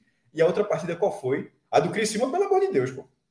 A do Criciúma ali é, é, é, é, por isso que a gente gosta de futebol, porque acontece aqui, aquilo acontece. Repito, meu irmão, se você olhar o frame do, é da o frame, o frame do gol do Bahia é impressionante, porra. Só tem cara do Criciúma na tem um cara do Bahia. Dois contra área. sete, Cássio. Dois contra sete. E, mas o outro não tá disputando a bola, não. Quem disputa a bola é só um e o cara tá cercado é. assim. É um negócio assim impressionante. E o cara fez o gol. Veja só, dez cruzamentos daquele ali, em nove o cara é interceptado, porra. Não, é normal o cara, numa situação da, de, de, distribuição de jogadores na área daquela forma, saiu o gol do Bahia, mas saiu. Mas assim como saiu ali, dessa vez não saiu agora. E a gente até fala do Novo Horizontino. Novo Horizontino é tipo por, por, alguns centímetros, não muito, não poucos centímetros, porque tem até uma, sei lá, poderia ter uma régua. Mas fez um golzinho no primeiro tempo. Ali, do mesmo jeitinho, arrumou uma brecha, tocou por um, um gol, é anulado, o gol estava corretamente anulado por impedimento. Então, assim, o Novo Horizontino ele foi um time que estava ali, que levou algum perigo para o Bahia o jogo todo. É, e é difícil que não seja assim contra o Brusque. O Brusque tem um problema de ele estar tá, rendendo mais fora de casa do que em casa. Ele está é, tá rendendo, na verdade, bem melhor, bem mais fora de casa do que em casa. Mas, inclusive, foi lá em Brusque, né? A queda clássica de Guto no esporte, quando ele caiu, foi lá em Brusque. Verdade, verdade. Oh. Em, 2000, em 2020. Não gosta não de Brusque, não, do Augusto Bauer, não. É. Mas enfim, dessa é. vez é um jogo, virou um jogo chato. Mas logo depois foi lá com o Ceará e ganhou. Mas não, é a mesma Copa do Brasil. Não, não era não. É a mesma Copa do Brasil. Com, assumiu o Ceará e tirou o Brusque. Ah, mas aí foi no ódio, na força do ódio, né? ele não gosta de ir lá todo jeito, né? Por mais que tenha ganhado, vencido com o Ceará. Ah, porque ele foi, na, ele foi, foi pro Ceará, ele foi na mesma Copa do Brasil depois, né? Ele enfrentou o Brusque depois. Isso, isso. É. É Mas enfim, eu não, eu não sei se que, que Guto está por um jogo, não. Porque. É... Não acho também, não. Porque não, a gente falou, não é por um jogo, não. Sim, porque Fica se, ele perder, se perder do, do Brusque. Porque se ele perder. Como é que é, Fred? Fica é por um falou. jogo se perder do Fica ah, por um jogo se perder Ah, então não é por um jogo. Assim, porque matematicamente ele não sai do, do, G4. Ele vai perder do Brusque. Tipo, ele, deixa eu até ver se eu tô falando besteira aqui. Vamos supor que o Tom Benz Não, sai não, sai não, sai não, sai não, sai não, sai não. Sai não pelo número de vitórias, porque o Grêmio pode até empatar, mas não sai pelo número de vitórias. Ou seja, o, o Bahia está indo para Brusque já no G4 e vai voltar do lado no G4. Ele pode voltar com mais uma derrota na sacola, mas já vai voltar no G4. E aquela coisa, assim como era a dificuldade que a gente falava, mesmo com a diferença de trabalho e de, de escala de treinador, o Guto é, é mais treinador do que Dalpozo, mas a gente, fala, a gente reconhecia que tirar um treinador no G4 tem um, tem um não é tão fácil. Não é tão, então vale para Guto. Guto sendo mais treinador do que Dalpozo. E ainda estando no G4, isso vai. Isso fica a favor dele. Mas, mas aquela coisa, mas ele pode, pode, de repente, perde o Brusque, já volta no limite do G4. Na hora que sair, aí, meu irmão, aí, aí o discurso fica muito difícil. Como, como é o discurso da próxima pauta. Isso aí. É, é, Antes da próxima, próxima pauta, é, é muito vamos, vamos é, trazer a, a próxima o... pauta é verdade. Antes do do do, do, do, do Bet. Exatamente. Vamos fazer a, a pausa aqui para trazer o Bet Nacional.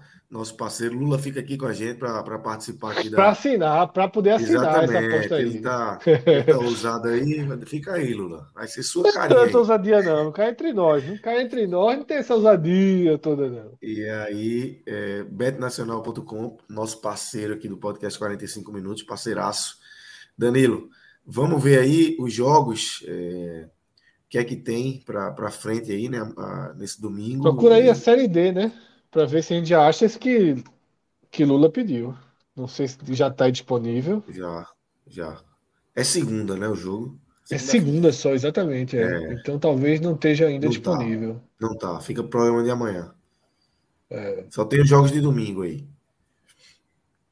Na segunda. Se salvou, amanhã viu, Lula? vai Se ter- salvou. vai Mas ter a- amanhã você manda um representante aqui. Amanhã eu mando, amanhã eu mando. Fiquem tranquilos. Independente Amanhã da eu- que você tem Minhoca, aposta. né? minhoca, minhoca. Como é que tá a odd de Tom Benz Náutico? Vamos lá. Série B. Vê se o empate agrada. 3 e Agrada. 10. Bem demais. Eu vou, Quanto? eu vou. Até para poder ter uma, uma motivaçãozinha para ligar essa televisão cedo. Onça, onça nesse empate aí. Onça, onça. Tá boa a odd. Rapaz. Confiando, confiando. Sim, pô, isso não é previsão, não, pô, isso é aposta. Se fosse previsão, eu- eu- queria eu saber quanto é que vai ser o jogo. Aí é. é, é, é Beef Thunder, meu irmão. Beef Thunder ficou É. milionário de volta pro futuro 2 nisso aí, meu irmão. O cara sabia o resultado, foi pro futuro, pô. Aliás, do Acabou. futuro ele foi pro passado, entregou, toma aí o almanac, é. 50 anos de almanac aí, de, de NFL, de NBA, e ficou milionário, pô. Aí eu queria também. Como é que tá a Série A amanhã? Série A, joga aí com na tela pra gente ver. Por sinal, o Fortaleza visto, sai vou trabalhar dentro que vem.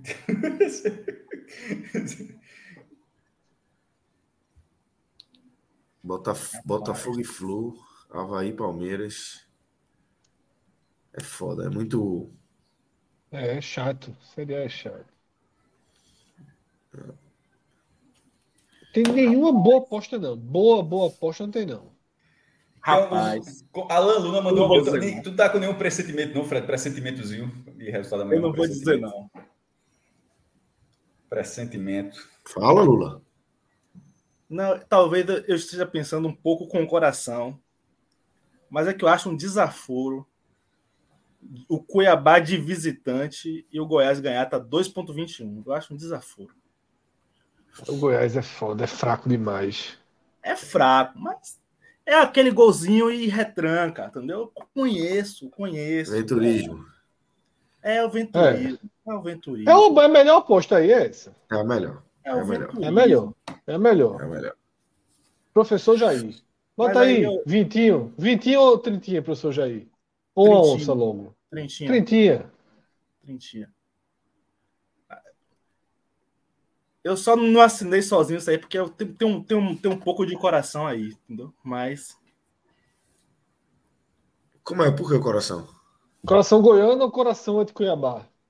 Goiano, Goiano. Mi- minha noiva é torcedora fanática do Goiás. Então, de uma forma ou de outra, quando o Bahia não está envolvido, eu acabo torcendo.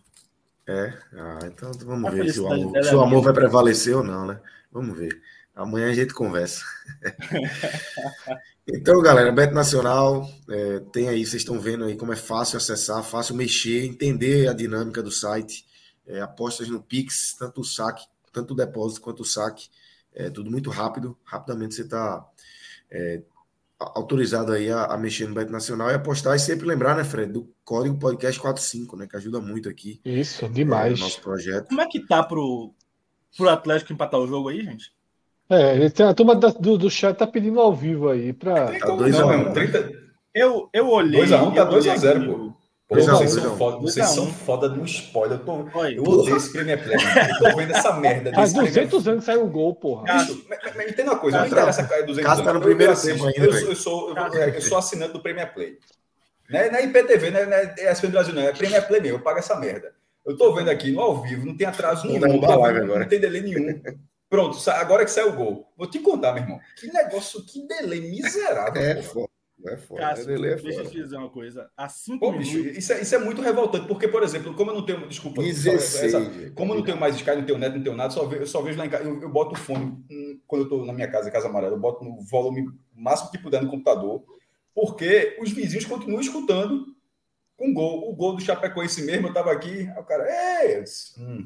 Aí assim, não achei ruim, mas eu fiquei esperando alguma coisa. Aí vão bater o gol, gol assim, e sai meia, é meia hora, não, fala, 30 segundos depois, pô. É muito Cássio. ruim, meu irmão. Cássio, Fala. há cinco minutos, tá? Eu olhei aqui o- scout do jogo, Atlético e, e Fortaleza, e o Atlético tinha finalizado 10 vezes, tá? Passaram cinco, cinco minutos, tem 14 finalizações, e Você uma tá delas vendo- foi gol. Faltam olhando a tua 12 jogo? minutos para terminar o tempo, o tempo regulamentar. É, Eu ia perguntar exatamente isso. Alguém tá que vendo na televisão normal? Tá, quem tiver, se alguém tiver vendo, tá com quanto? Qual Aqui eu não tempo tô vendo nesse momento, não. Eu vou ter Tá, que 79. Exato. 79. Agora 78, 79 exato. 79. É, 79. É porque para mim aparece no clássico. Mas enfim, 11 33 e 36. Ou seja, 78 e 36, 78 minutos e 36 segundos. Aqui tá 79 e 12. É foda, pô. É muito... E aí, arrisca. Silvio alguma Santos coisa aí, perdeu tudo aí já, cara. Essa turma tá dizendo aí que. Não, pô, tu vai, eu vou mandar uma foto dessa merda pra tu. Tô- Eu tô dizendo, eu ainda fui fazer questão de eu pago essa merda. Eu tô veja só, se tivesse no frio, eu tava caladinho aqui, meu irmão. Eu, eu tô, eu, tô, eu, tô, eu tô pagando por esse negócio aqui pra, pra receber um Ah, minuto depois do gol. Isso, Eu Mas fiz tu essa é essa mesma- é. Tô mandando essa foto aqui pra vocês aqui. Me vê se essa porra não é Premier Play. Aí mandei pro grupo lá. Quem que, Eu, reclamei o esses dias lá. no Twitter que eu Ah, abri mão é, da minha TV por assinatura a, a, a coisa de 15, 20 dias. E aí eu assinei o Premiere através do Globoplay, certo? E o delay é muito grande, tá? É muito irritante. É, assim, um É muito é, muito, é irritante. é- é- É, é muito ruim. A sorte é que tu tá em Gravatar, Cássio. Não É, é, veja só, não, veja só, se eu estivesse vendo, assim como em todos os jogos, isso que o Lucas falou é perfeito, e gravatar no sítio, né? Vendo todos os jogos aqui é, é tranquilo. Eu tô, tanto que eu dei o exemplo da cidade aqui, vendo dessa forma aqui, como eu tô, tô na live aqui, eu recebi esse esporte. Se eu estivesse vendo aqui sozinho, como eu estaria assistindo, saber nunca. E podia ser jogo do esporte, Mas Náutico, sem, Santa mas sem você não poder ficar saber. no Twitter, né? Sem poder usar a segunda tela, nem Não, isso eu WhatsApp já nem não o faço, Twitter. Fred. Isso eu já não faço. Aí você tá tranquilo, não pode, não dá, porque realmente sai antes lá. É, não Mas dá, eu, eu tô vendo um jogo ao vivo, pô. É, enfim, É foda. É ruim. deixa aí o meu É protesto. ruim pra caralho. Delay é ruim pra caralho. Por exemplo, Então eu, é tô isso, vendo o lance, eu tô vendo o lance aqui, eu sei que não tá acontecendo nada, porque se tivesse empatado 3x1, vocês já teriam falado. Isso, isso aí tá morto. Não pode desligar essa tela aí. Tá vendo? Mas é- depois do, Fortaleza aqui e tal. Mas, Mas vamos deixar. vamos ó, Lula, evitando confusão, vamos deixar em paz aí. Deixa. mas o olha, tricolor vocês olharam no grupo, antes, já que você tava, me levantou um falso da porra aí. Sim, sim. Pronto, Não fui eu não, foi a turma no chat aí, jogou. Silvio Santos perde tudo aí, pô. Mas Vamos aparece. Premier Play também. Na, no, no- É claro, exatamente. Como é que é? Segue o jogo. Tam- Também aparece lá no o logotipo. Vamos Não, eu, eu, não, você entendeu? Eu mandei, eu, aí, aí vocês vão me obrigar a ter que me defender. Eu mandei, se você reparar. Manda a cópia foto, do contrato. Manda Tem, do um contrato. link, tem um link lá, GE. Manda a do cópia do Globo. contrato. Manda a cópia do contrato. Manda a senha de acesso. A, senha de A acesso. fatura do Tem- cartão. Não, não tem mistério nenhum, não. Não tem mistério nenhum, não. É Premier Play. Eu tô rindo, tô rindo do comentário de, de Guga Love aqui no chat. Ele falando que vê ao vivo Guga igual boxe na Globo de madrugada. É. Aquele boxe na Globo que a gente Não, achava só- que era ao vivo irmão, e era veja só, Holyfield. Holyfield e Mike Tyson só começava a lutar quando acabava a reprise de Duro de Matar 3, assim, no Corujão. Não tem, não tem perigo. Se tivesse no último bloco, espera aí dois minutos para começar. Aí terminava O UFC filme, também. O UFC tam, também rolou. começava a luta. Era um negócio assim. Isso é sacanagem demais, velho. O UFC também rolou já várias vezes. Quem descobriu isso foi Fred. Fred foi, UFC. Fred foi parado na capa do UOL quando não era nem moda viralizar. Foi verdade. Então, galera, Mas é deixa isso. quieto, né? Deixa, quieto, deixa vamos ficar. embora. Tá precisando desses três pontos, deixa ele buscar esse sem, sem, nacional aí. sem mais forças Pronto, ocultas. já que essa pauta não adianta ficar falando pauta, assim, não- se sair gol, não sair gol, não acontecer nada, não falei não, se for possível. Deixa eu ficar vendo. Fica tranquilo. Tá, Vamos entrar. tá. Vamos entrar na dorzinha de vamos cabeça aqui. Lula, aí, viu? Lula, brigadão, viu? É, Valeu, gente. pelos seus comentários. Foi bom demais. Abraço, meu velho. Um abraço. Vamos embora agora falar da segunda pauta do programa, Fred e Cássio. Vamos falar desse empate eh, do esporte eh, contra o Brusque, 0 a 0 mais um, um jogo horrível do esporte na Série B, muito ruim mesmo. Eh, e o esporte não consegue passar pelo Brusque, 0 a 0 10 mil pessoas na ilha, muitas vaias para algumas peças escolhidas por Dalpozo e para o próprio Dalpozo, xingamentos diretos a Dalpozo. Fred, queria abrir com você aí, como é que você viu esse 0 a 0 Como é que você quer começar essa análise desse, desse empate do esporte? Eu acho que, que é um jogo para se analisar sobre a ótica de Dalpozo, né? Por N fatores. Mais um, mais um. Por N fatores. Primeiro, porque é a repetição do trabalho travado dele. Travado. Eu não vou nem aqui chamar, como eu já disse no, no programa passado, não é um trabalho horroroso de Dalpozo no esporte.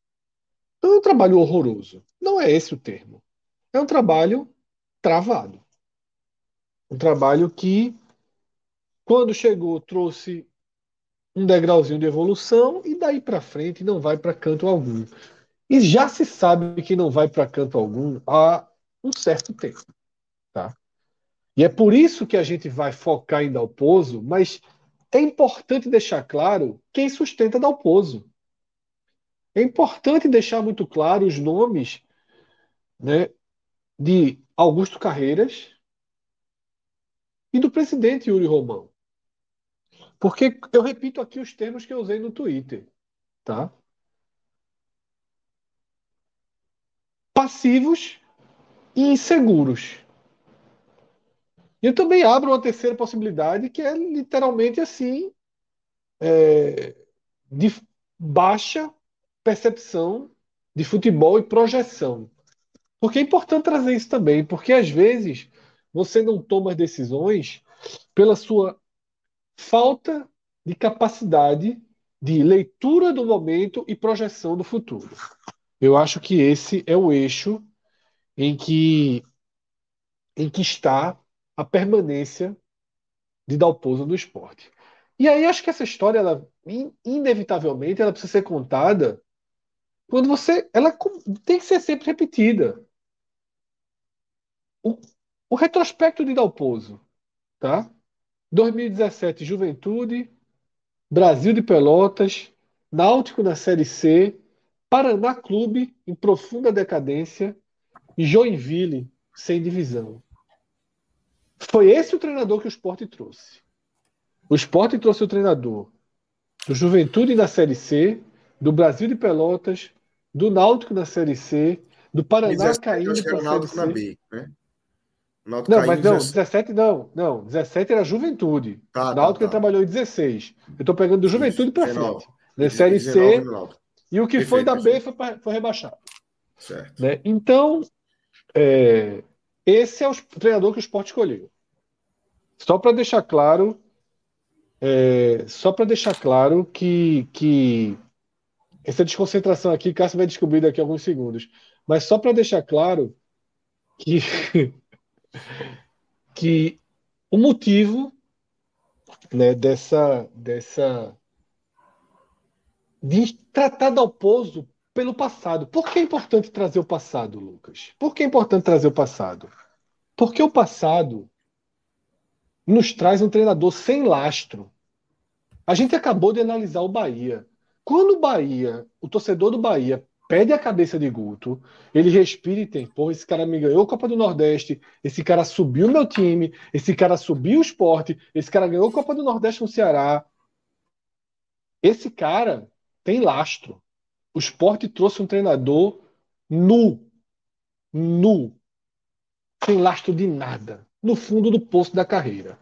E por isso que eu digo que o trabalho não é um trabalho horroroso. Porque Dalpozo entregou mais do que se esperava dele. E eu repito o que eu disse também no programa, do, do programa passado. O trabalho de Dalpozo, sob a ótica do próprio Dalpozo e de quem se preocupa mais com ele do que com o esporte, é bom. O saldo é positivo.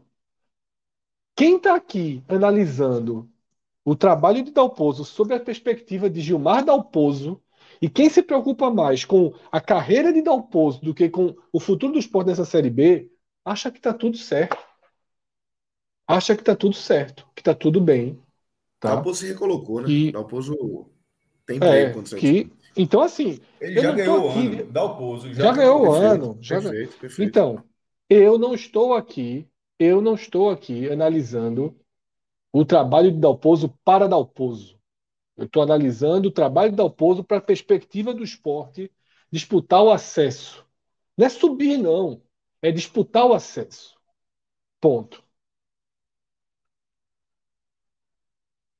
O esporte é quinto colocado do brasileiro, da Série B. Mas já perdeu Cruzeiro e Vasco de vista e nessa última semana jogou fora a chance de aproximação do Bahia, que o Bahia teve resultados inesperados, né? A tendência é que o Grêmio em algumas rodadas também né, coloque frente.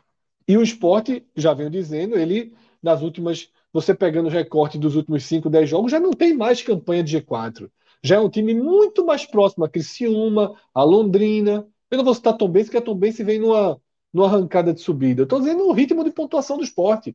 É o do Criciúma, é o do Londrina. O esporte é um Criciúma, um Londrina no campeonato. O esporte não é mais um Vasco ou um Cruzeiro. O esporte é um Criciúma, é um Londrina.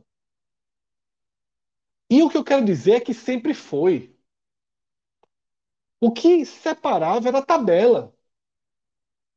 O que separava era a tabela. Então, quando o esporte faz a atuação horrorosa que fez contra o CSA, e aí você pega assim, porra, o esporte jogou nada contra o CSA, não conseguiu passar do meio de campo.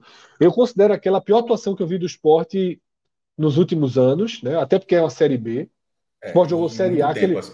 É, teve time, aquele jogo. Considerando o time principal, que joga o Pernambucano, time B. É, isso, assim, mas... isso. Mas nesse sarrafo eu considero também.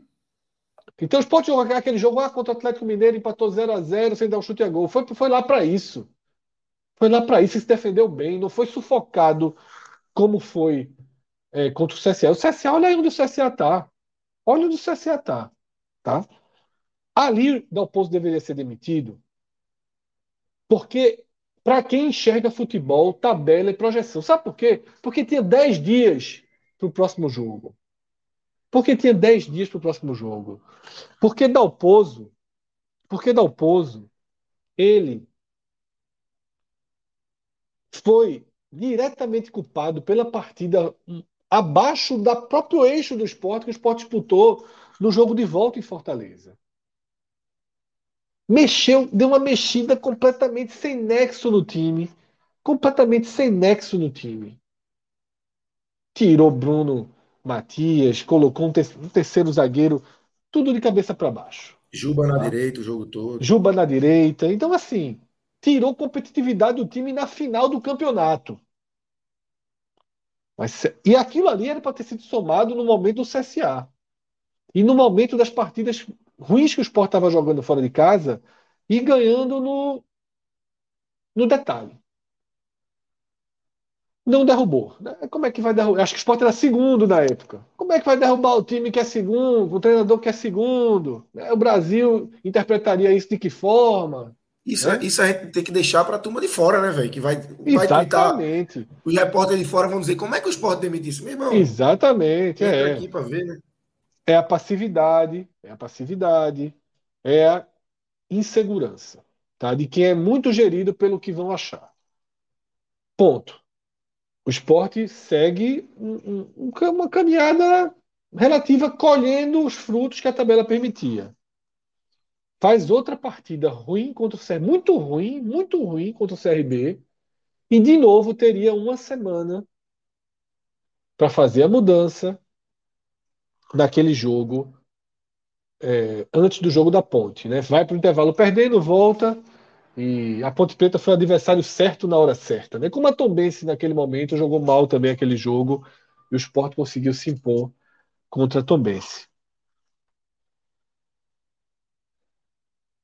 Aí chegou na situação de que o time ganhou um novo elemento, que foi Fabinho. E com o Fabinho, o esporte melhorou. O esporte melhorou com o Fabinho. E Fabinho trouxe uma sobrevida para Dalpozo, porque ficou a sensação de que o esporte tinha melhorado. Mas é muito claramente nas costas da entrada de Fabinho. Que só foi acionado por Dalpozo porque o William Oliveira se machucou. Porque o que alguns defendem como gestão de grupo de Dalpozo é um dos maiores erros de Dalpozo. Quem defende gestão de grupo de Dalpozo, quem defende gestão de grupo de Dalpozo, defende a superproteção que Dalpozo tem para alguns jogadores, em detrimento a peças que têm menos voz ou menos capacidade de comunicação externa. Porque se o William não se machuca, Fabio não jogava. Fabio não jogava. O esporte faz um jogo contra o Náutico fraco, né? tem a vitória nas mãos, e aí não é culpa dele, a, a bola não ter entrado, né? os lances dos gols perdidos, obviamente, não são culpa dele, mas ele faz duas substituições que deram muito errado. a entrada de Nares e de Bill contra o Náutico, elas deram muito errado. O Sport vem para o jogo contra o Brusque. Aí o Sport vem para o jogo contra o Brusque com Kaique, titular, sem ter mostrado absolutamente nada, nada, nada que justificasse ser titular. E, e, com aquela declaração dele nas costas, depois do jogo do Náutico, dizer que Kaique tem um histórico de faro de gol, que não é verdade. Exatamente, não é que verdade. não tem, que não é verdade. Gol no ABC. Kaique só é, a entrevista, é, a, com ele, né, que ele trabalhou lá. Com a entrevista Isso. dele, ele acha que ele está impondo a verdade, que ninguém aqui é otário. Kaique não faz porra nenhuma há muitos anos. Foi horroroso Isso. no Bahia, foi horroroso em Só todos os fez clubes que ABC. passou e continua. Veja só, o desempenho dele do esporte não é mediano nem ruim, não. É horroroso. Horrível. Kaique atrapalha o esporte. O Búfalo ele, às vezes entra mal, mas Kaique atrapalha o esporte. E Kaique joga todas as partidas, virou titular, hoje jogou 70 minutos livremente. Livremente. E é preciso ser um diretor de futebol. 75, porque faz diferença. 75, pronto. É, Faz, 75. E é preciso ser um diretor de futebol muito desconectado com a realidade para deixar isso acontecer. A verdade é essa. Porque Kaique está jogando no esporte hoje, de titular, em 75 minutos, é esquema de treinador. Não estou dizendo que é esquema para ganhar dinheiro, não. Mas é esquema de confiança de treinador. É proteção de treinador a jogador. Porque Kaique não merece. Flávio, que eu também não defendo que Flávio seja titular do esporte. Não pode, não pode jogar zero minuto para Kaique jogar 75, não. Porque o gol safado que Kaique fez, Flávio fazia fácil. Qualquer um fazia aquele gol. Kaique não ajudou o esporte em nada. Em nada. Tá? E Kaique joga por proteção do treinador. Acabamos de perder muito dinheiro, viu? Naquela nossa boa educação ali. Mas Três, somente. Minha nossa senhora. estava 16 para 1. Foi. Mas voltando ao, ao, ao, ao cerne da questão, né? Por que Thiago Lopes? O que é que Thiago Lopes fez desde que voltou? Para ser titular e jogou. Quanto tempo, Cássio? Eu, eu botei 60 minutos, nem sei se foi isso. Não, não, não peguei. Deixa eu ver se eu. Não, eu coloquei o tempo rapidinho. Na ficha, na ficha eu coloquei o tempo que ele saiu. Thiago Lopes. É... Saiu no intervalo, pô. Não. Não. Não, não, não, não, nada. Não, não, vacilei. Bruno e Giovanni. Me quebrou, pô. Eu, tá- eu coloquei a ficha todo dia aqui. Blas 42, é, intervalo, mas eu não coloquei justamente ele. Foi, Ele deve ter saído aos 20 do, do, do, do segundo tempo, 15, 20 do segundo tempo. Mas Por quem isso que eu contei intervalo foi Giovanni 60. e Por isso que eu contei 60. Por aí. Enfim. Quem é capaz? Se Quem fosse é no capaz intervalo, de- era muito ainda, tá? Quem é capaz de dizer por que Thiago Lopes é titular do esporte? Não, não, não, não existe. Não existe. Quem é capaz de dizer porque Thiago Lopes tem chances no esporte? Não é nem ser titular. Ser titular é um problema, é um problema ainda mais grave. Mas Thiago Lopes ser tão utilizado é, já é surreal. Já tem me e chamado agora a atenção a volta dele. Não sei se você, você recorda, foi Exatamente. contra, foi contra o Novo Horizonte. Perfeito, Cássio. Era, era, era é, ele, ele furou a fila na volta ali. não- e tipo, não foi voltando, faltando 10 minutos, não. Tipo, ó, o jogo tá parelho, vai lá jogar metade do tempo assim, furando uma fila gigantesca. Já, já, tinha sido muito estranho. A, a- não sei se vocês se recordam da, da- quando ele voltou da lesão. E no Sim, caso, muito é, rápido. Ou É. seja, aquilo Tudo bate um pouco o que o Fred fala do excesso E a- de confiança. E a relação é essa, o excesso de confiança do treinador. Mas repito, ah, não, desculpa, até repetir, nem, nem falei na verdade. Vou deixar a Fred falar, depois eu, eu analiso. Quero, É. eu ia seguir Então- um pouco nessa linha também. Então, assim, 70 minutos para um Kaique que não entregou nada. Nada, nada, nada, nada, nada. 75, como o Cássio falou. 60 e tantos minutos para Thiago Lopes, que não fez uma jogada desde que voltou. Pra ter se Fred, tornado- Desde que voltou, não. Que chegou, porra. É, mas, vamos dele, ele só, nada, mas só o pô. recorte da ótica de 2021 não fez nada também. Só o recorte da ótica dele. Não fez nada, tá? Nada. Atrapalha, inclusive, é menos um. Isso. É, perde isso. bola, faz falta demais. É um cara que, que é nocivo. É mais nocivo do que Kaique, inclusive, eu acho. E aí, Blas entra faltando 10 minutos Pra frente. O tempo todo jogando pra frente.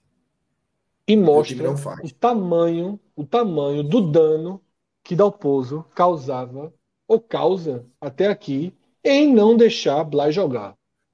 o que é que se. Ninguém diz a verdade, né? Ou quer dizer, eu nem sei qual é a verdade, né? Ninguém tem um. um, um, um, um por que Blas deixou de jogar, né? Ninguém, ninguém crava. A história é que disse que tinha uma dor e não foi jogar contra o Bahia na Copa do Nordeste fora de casa, né?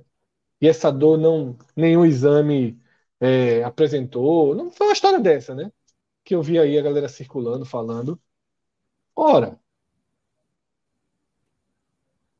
se aconteceu isso e ele segue no grupo, dê um jeito de fazê-lo jogar. Exatamente. Resolva, né? E se não Resolva aconteceu agora. isso, e oficialmente não aconteceu, a responsabilidade é 100% dele. Porque alguém aqui já viu o Thiago Lopes entregar no esporte mais do que Blas entregou? Mais Em do que 10 Blas minutos. hoje. É, Em exatamente. 10 minutos. Esquece até o que o Blas jogou no tem. Pernambucano, na Copa do Nordeste. Não tem. Não tem. Tá? Então, assim, Não tem. que gestão de grupo miserável é essa? Que joga Jaderson, que joga Thiago Lopes, que joga Bill Kaique, muito. Muito em detrimento, em detrimento de Buffalo, que não é um grande atacante, mas é muito melhor do que Kaique. Atrapa- ajuda mais do que Kaique. Do que Raiva Negas, que ajuda mais do que Bill. De Paulinho, que no mínimo é da casa e deve- deveria ser valorizado no Exatamente. lugar de Jaderson, que foi reserva do Santa Cruz, na Série C. Que ninguém do Brasil quer. Que ninguém do Brasil quer. Então, assim, é, essa gestão de Dalpozo é uma grande. É uma grande. Não é É uma um gestão. grande- né? Não é uma É, gestão. não é uma gestão. Não é uma gestão. Não é uma com a gestão. barriga e fazendo de isso. qualquer jeito. De qualquer jeito. É, as escolhas dele pré-jogo são horríveis, as escolhas, as escolhas dele durante o jogo são horríveis. A, a postura dele durante o jogo é muito ruim. Enfim, é, único, único- eu assisti o jogo, eu estava na ilha hoje e fiquei atrás do banco dele. A única coisa que o Dalpozo faz é isso e isso. Quando o time está sem a bola, volta. Quando o time está com a bola, não tem. E aí os jogadores vêm. Quando os jogadores vêm para o banco, os caras falam muito mais com ele do que ele fala com os caras. É impressionante, assim. Sabino ve- veio diversas vezes hoje, estava como capitão. Thierry estava suspenso, veio diversas vezes no banco. E Sabino falava muito mais do que Dalpozo falava. Então, assim, é realmente. é, eu, eu discordo de você só que eu, eu acho que é um trabalho horrível. Eu acho que é um trabalho horrível dele. Tu acha que é horrível? Concordo. né? É. Acho eu concordo que ninguém esperava nada diferente, nada muito bom de Dalpozo. Mas eu acho que o trabalho dele é horrível. É, a gestão de grupo dele é horrível. É, o time do esporte é um buraco. É, o time do esporte é ruim. O time do esporte é ruim. É. As peças são ruins também. Tá? As peças São, ruins são também. ruins, são ruins. Não, não, ele não tá, é ele não tá, ele é, ele não tá pegando a seleção meia. e travando a seleção, não. Porém, porém, é, o buraco que, que Dalpozo deixa no time do esporte é muito claro. É muito claro para mim. É um Muito time claro, que é completamente espaçado. É, para mim é um trabalho horrível do Dalpozo, Cássio. Cássio, E a virtude, e a virtude, Ó. Lucas, eu queria só encerrar. E a virtude que é a defensiva não é não dele, é dele. tá? Vamos lá. É, quando, quando nessa, nessa partida, ela, ela- a análise dela, a entrada de Blas aos 42 do segundo tempo, a partida pode ter várias leituras, né? Tava 0 a 0, tava 0 a 0, terminou 0 a 0. É, mas a entrada de Dalpozo, a Dalpozo ali, se ele usou Blas, tipo, vai lá, não é tu que a galera pede? Só que dessa não, não- vou dizer que foi o caso, não, porque a gente meio que chegou a esse consenso que foi o que aconteceu com o Alanzinho no jogo contra o CRB, né? Chuva danada, né? Tu que a turma pede aí, Alanzinho, joga lá. Aí, né, aí foi assim, 42 do segundo tempo. Por que 42 do segundo tempo? O jogo tá acabando e você tem pouquíssimo tempo para fazer qualquer coisa. Tipo, né, Blas, entra lá, qualquer coisa. Só que pro azar, veja, olha o jeito que eu tentar dizer. Pro, para o azar de Dalpozo, dos 42 até os 51 minutos, o jogo foi até. o jogo, é, teve 6 minutos de acréscimo, né? A atuação de, de ela é completamente. Ela pesa. ela só faz pesar contra Dalpozo. O rendimento de Blas, mesmo ele jogou 42 e como o jogo se estendeu e o esporte ficou com a bola, não, não, é, o Brusco, obviamente, tentou parar e tal, mas o Sport ficou com a bola e tem, o Sport atacou algumas vezes ali nos acréscimos, tipo, não foi só uma chance, teve algumas oportunidades. E aquele desempenho em vez de, de ficar, pô, o treinador acertou, botou o jogador que dos 42 do segundo tempo foi que criou o melhor momento e tal. Que isso aí poderia ser uma situação, né? Pô, o treinador achou uma peça ali, botou lá, mudou o jogo, tentou alguma coisa, mas infelizmente não deu. Só que nesse caso, a peça utilizada por todo o contexto, e aí é o tipo de contexto que, como o Fred fala, que é o cara que lá na mesa redonda, lá, é aquele cara que não viu o esporte, nunca jogava, vai dizer, pô, como é que o esporte tira o treinador, não sei o quê, tal, tal, tal. O cara não faz, cara não faz a menor ideia desse contexto. Ou se faz ideia desse contexto, é, é, é difícil o cara ignore o contexto. Mas se, se, você faz, se você entende o contexto, aquele desempenho ali, ele só, ele, ele, ele só pesava contra o treinador da seguinte forma. Tá vendo tu, bicho? Todo mundo falava que o cara não é um cara, não é, não é, não é Ronaldinho Gaúcho, não, meu irmão. É, não é Messi, não é Zidane, não é nada disso, não. Mas era um cara que ajudava o time, que ajudou o próprio Dalpozo na Copa do Nordeste Blas, Blas, por exemplo, bateu um pênalti contra o CSA, tá? Assim, não é que ele tá escanteado, nunca jogou com o Dalpozo, né? Jogou com o Dalpozo. Logo no, no começo do trabalho do Dalpozo, Dalpozo entrar na Copa do Nordeste, o próprio, próprio Blas ajudou ali, mas logo depois foi escanteado, acabou sendo uma peça fora da Série B.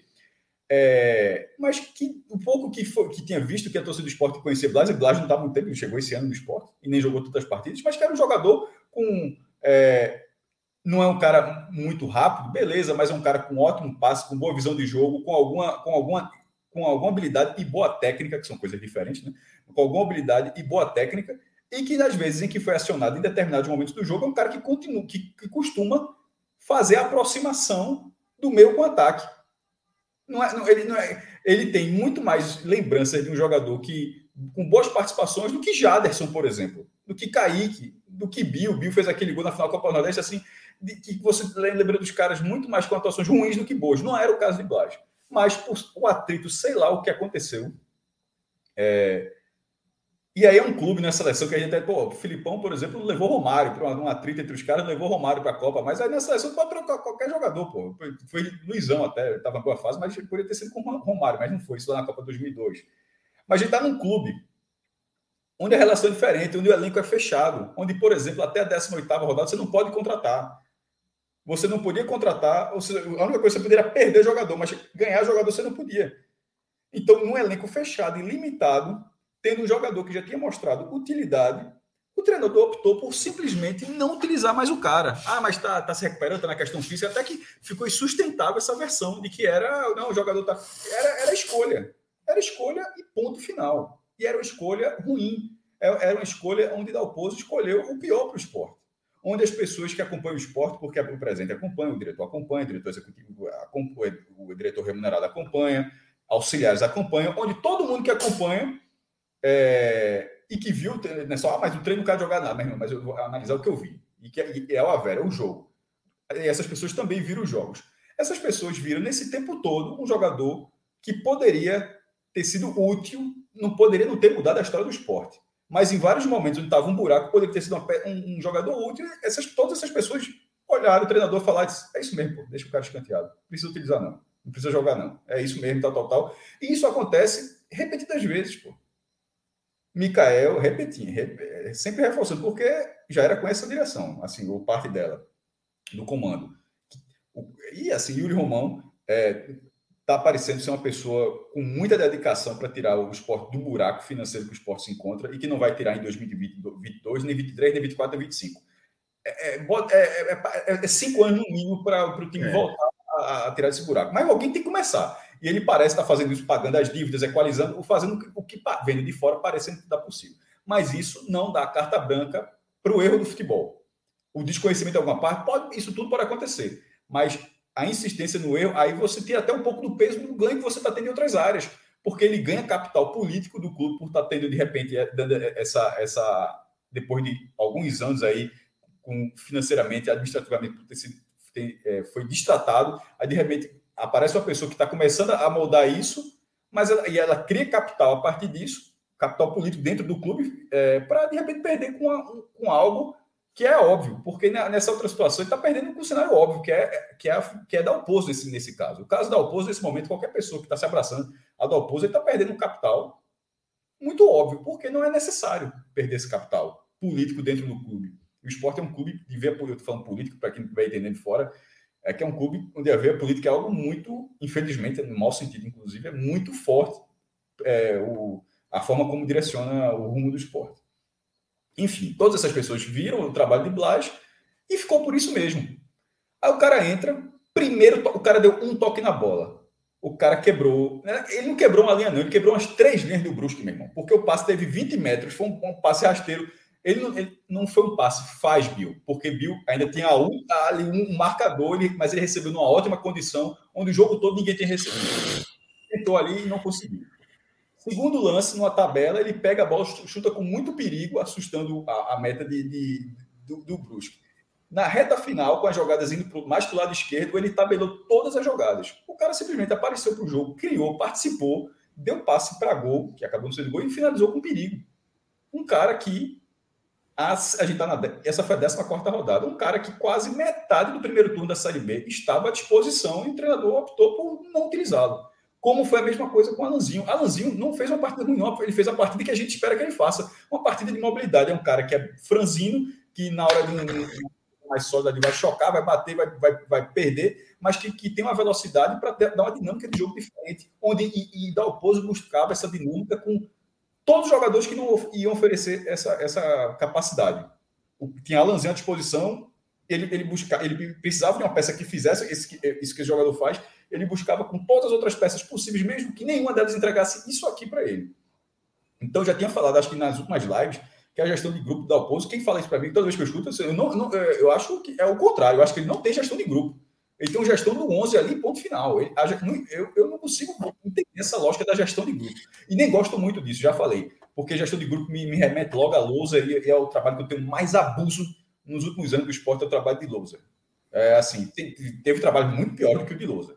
Mas assim, mas para deixar um recorte assim, dos últimos anos, é, é, é o trabalho de um treinador que mais me deu abuso Fred gosta, mas assim, eu odeio. É o trabalho que, que eu não suporto, é o de Humberto Lousa. Tô contigo. E, e, na, e naquela situação, pô, Gustavo, é, Mikael, bota. Pô, Mikael podia ganhar uma chance, pô, ali e tal, mas era difícil com o Thiago Neves, era difícil contra ele, beleza, mas isso não é gestão de grupo. Se é difícil, significa que o cara não consegue gerir o grupo. Se ele não conseguia colocar os caras para jogar, então ele não tinha um grupo, não tinha gestão de grupo nenhum. Tinha, na verdade, ele era, ele se submetia ao grupo. Eu não, eu não consigo, inclusive, a, a, entender a lógica que o Humberto tinha uma boa gestão de grupo. Se, se tendo essa boa gestão de grupo, ele era incapaz de fazer o que ele queria. Já que, em tese, ele não colocava Mikael porque ele não conseguia, porque os caras eram fortes. Eu não vejo muita lógica nisso. E a mesma coisa com o Dalpozo agora. Kaique, quando o Fred falou 70 minutos, e eu falei 75, é para frisar, porque 75 minutos não era para ter um minuto a mais. Tipo, de 70 para 75 já é muita coisa. 75 e outra, Buffalo entrou melhor do que ele. Pegou a bola, já foi logo para tabelar, não sei o que, participativo. Pô, Kaique assim. Búfalo conseguiu fazer um, um, pivô que Kaique passou 75 minutos e não fez. E o, Kaique não ganhou nenhuma bola no alto, Búfalo ganhou uma. As entrevistas de, de Dalpozo, Lucas, é para é matar na unha. É de, dizer, é de dizer assim que o cara tem faro de gol. Ele, ele fala aquilo. E parece que ele falou agora que, que gostou da atuação do esporte. Claro que ele gostou. Mas eu digo assim, quando ele fala, quando ele, ele fala assim que, que, que, que Kaique tem, é, tem faro de gol, ele fala isso para matar o torcedor na unha. Assim, assim, porque não tem, porra. Não tem fora de gol. Ele sabe que não tem. Tá, talvez até Kaique saiba que não tem.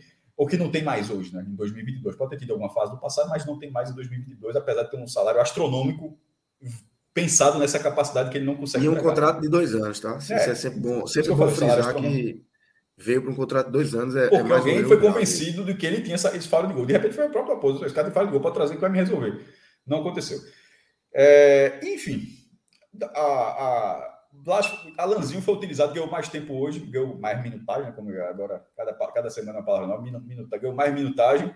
Acho que tem uma dinâmica melhor que não estava acontecendo. Não gostei de Giovanni no primeiro tempo, muito travado, é muito pesado o jogador. Finalmente acertou um chute na barra. Ele precisava acertar um chute na barra, né? ele chutou, a bola foi na barra, o goleiro defendeu, mas tirando isso, erra, é, muitos passos errados, então a substituição ali foi ok.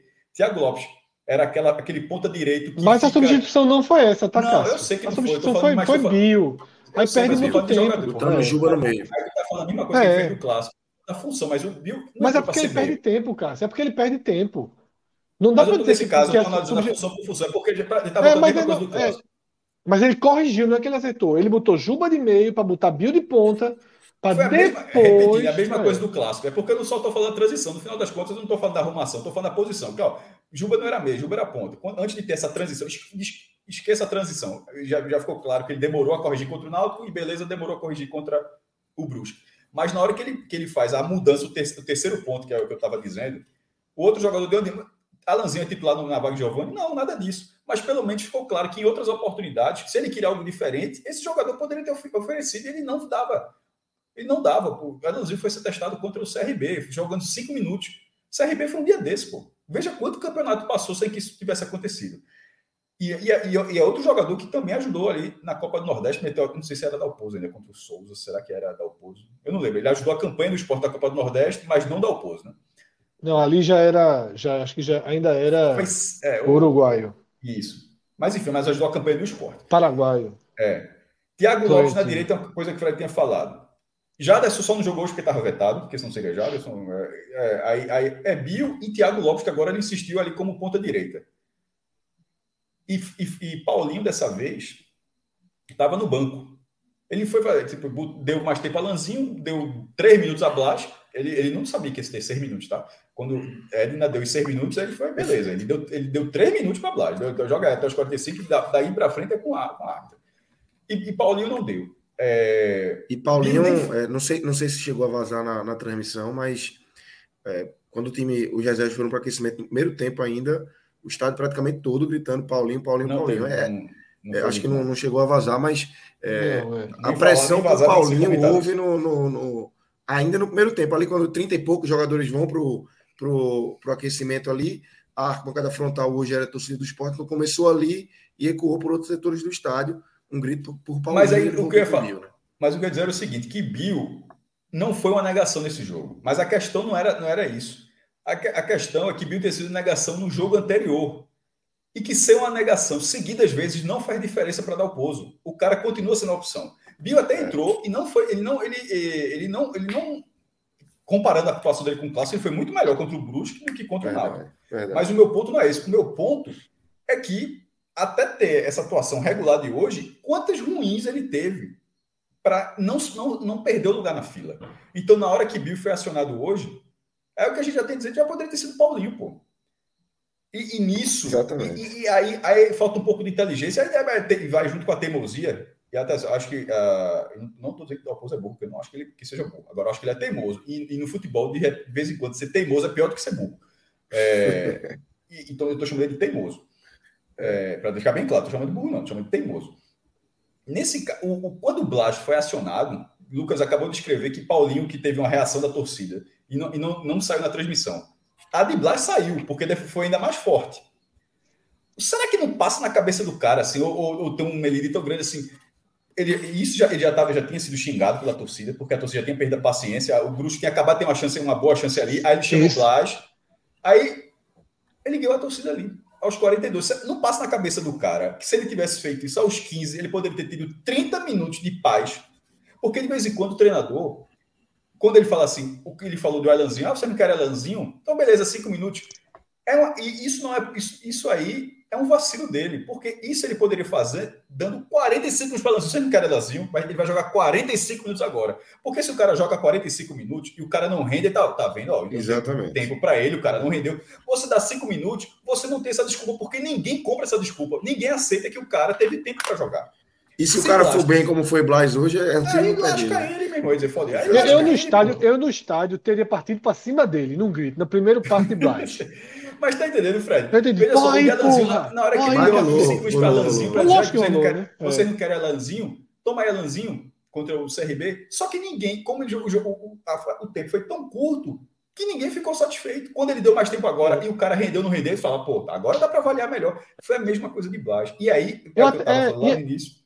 É, deixa eu só terminar essa frase. E, e aí, que eu falei lá, lá no início, que ele ter jogado esse pouco tempo e ter ido bem, é que foi pior para dar o pouso. Porque se fosse os mesmos cinco minutos da Lanzinho contra o CRB, que não teve tempo para nada, o campo era ruim, o campo estava muito pesado na arena. E aí, tá vendo? O teu cara não adiantou de nada. E ninguém ia comprar o discurso, mas ele, ele teria o discurso. Ó, o teu cara não adiantou, mesmo que as pessoas não acreditassem. Agora, contra o Brusque, nenhum nem outro. Todas as pessoas ficaram com a certeza que estavam certas. Então, tá, esse cara era para ter jogado antes e ele ficou. Porra, o teu cara aos 42, o cara deu ali, se tivesse colocado. Dalpozo vai dizer o quê? Qual é a justificativa do Dalpozo para dizer que não colocou antes? Não tem. Além da, a palavra que eu usei, além da teimosia. E, e nesse caso, acabou o tempo do esporte. para dar o pouso. Assim, acabou. Ele vai, o esporte agora vai agora para o fator surpresa. Assim como foi uma surpresa o Bahia perder da Chapecoense Novo Horizonte em casa, foi uma surpresa. O esporte indo para uma surpresa. O esporte indo para duas derrotas. O esporte está para duas derrotas. Contra o Cruzeiro fora, com 50 mil pessoas, e contra o Vasco em São Januário, com 20 mil, ou no Maracanã, se conseguir trocar com 60 mil. São os cenários que o esporte vai pegar. O esporte está para duas derrotas. Para voltar, ou seja, qualquer coisa diferente disso seria uma surpresa. Para voltar no meio de tabela, e aconteceu o que a gente fala, ainda tem o. Não, não, porque se volta com duas derrotas, vai voltar com o Dalpozo, aí não vai voltar com o César Lucena, vai perder todo o processo. Todos os bondes passaram. Todos os bondes passaram. O esporte não pegou nenhum bonde. Esporte, na verdade, ajudando a empurrar o bonde. O bonde para, ah, dá uma enguiçada, eu empurro aqui, aí empurra o bonde. Segue, segue, segue, né? Segue, segue, segue. Todos os bondes passaram, o esporte não pegou nenhum, nenhum bonde. Essa campanha já está minada. Agora, a do Bahia também está minada. É, é, no final das contas, pode ser o que a gente tinha falado. Aliás, algo, desculpa, algo que a gente não tinha falado, de não ser um quinto lugar com 71 pontos, como aquela Série B de 2012, mas ser um, até um terceiro lugar, de repente, com 71 pontos, ou seja, três primeiros colocados com campanhas excepcionais, mas que o quarto colocado, de repente, seja a campanha de todos, a campanha básica, 64, 65 pontos, tá entendendo? Então, assim, nesse cenário, o Bahia, por isso que eu falei no começo, da sorte do Bahia que tem o esporte, a sorte do esporte é que tem o Bahia. Porque tirando um ou outro, qualquer outro time vai concorrer e você concorre normal. Porque no cenário normal, a campanha de esporte está minada. E está minada com cenários óbvios. As lacunas técnicas existem, mas a falta de, de vontade de querer fazer algo diferente minou o treinador. A gente falou isso contra o Náutico, que eu, eu repito agora. Porque colocar Blas não é, não é justificar, ó, eu tentei algo diferente. Você não tentou algo diferente, meu irmão. Você não tentou algo diferente. Na verdade, você ali deu um tiro no pé. Ali foi um tiro no pé que o Alpozo deu. No fundo, eu acho que ele torceu. Disse, vai lá, Blas. Erra um, erra um passe. assim, ele não tentou. Obviamente, ele não torceu por isso. Né? Não, assim, é. Ele queria que Blas... Ele não torceu por isso. Mas, para dar o pouso, a pior coisa que aconteceu nessa partida foi Blas jogar bem. Foi a pior e coisa o time não fazer o gol, né? E o time, e o time não fazer o gol. Não, não. É. Veja, se faz o gol, seguraria ele, mas a, a raiva ficaria mesmo. Ficaria mesmo. Só, só que ficaria a mesmo, só que ficaria com dois pontos a mais. Mas a raiva seria a mesma. E uma coisa importante sobre Blas. Não acho que cabe no time titular. Porque eu acho que Blas não tem entrega física para 90 minutos. Não, eu não tenho confiança nem para 60, como hoje entrega Thiago Lopes. Mas Blas precisa jogar, quando o time precisa, pelo menos 30 minutos.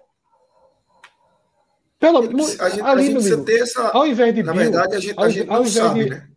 É. A gente não sabe. É, não é, mas pelo perfil que quando ele estava bem no, no estadual, ali, eu, eu, eu, acho que ele perdia muita força. Mas não importa. Mas não importa mas ele precisa começar ele pode ser três. É, meia hora, beleza. Exatamente. Veja só. Exatamente. Foi o que eu falei é. aqui. Não, não meia hora, cara, deu meia hora, vai 40. Deu 40. É. Não, não sou doido de titularidade ninguém. Cara, eu até frisei aqui, eu vi o cara jogar muito pouco. Mas o que eu vi jogar o cara.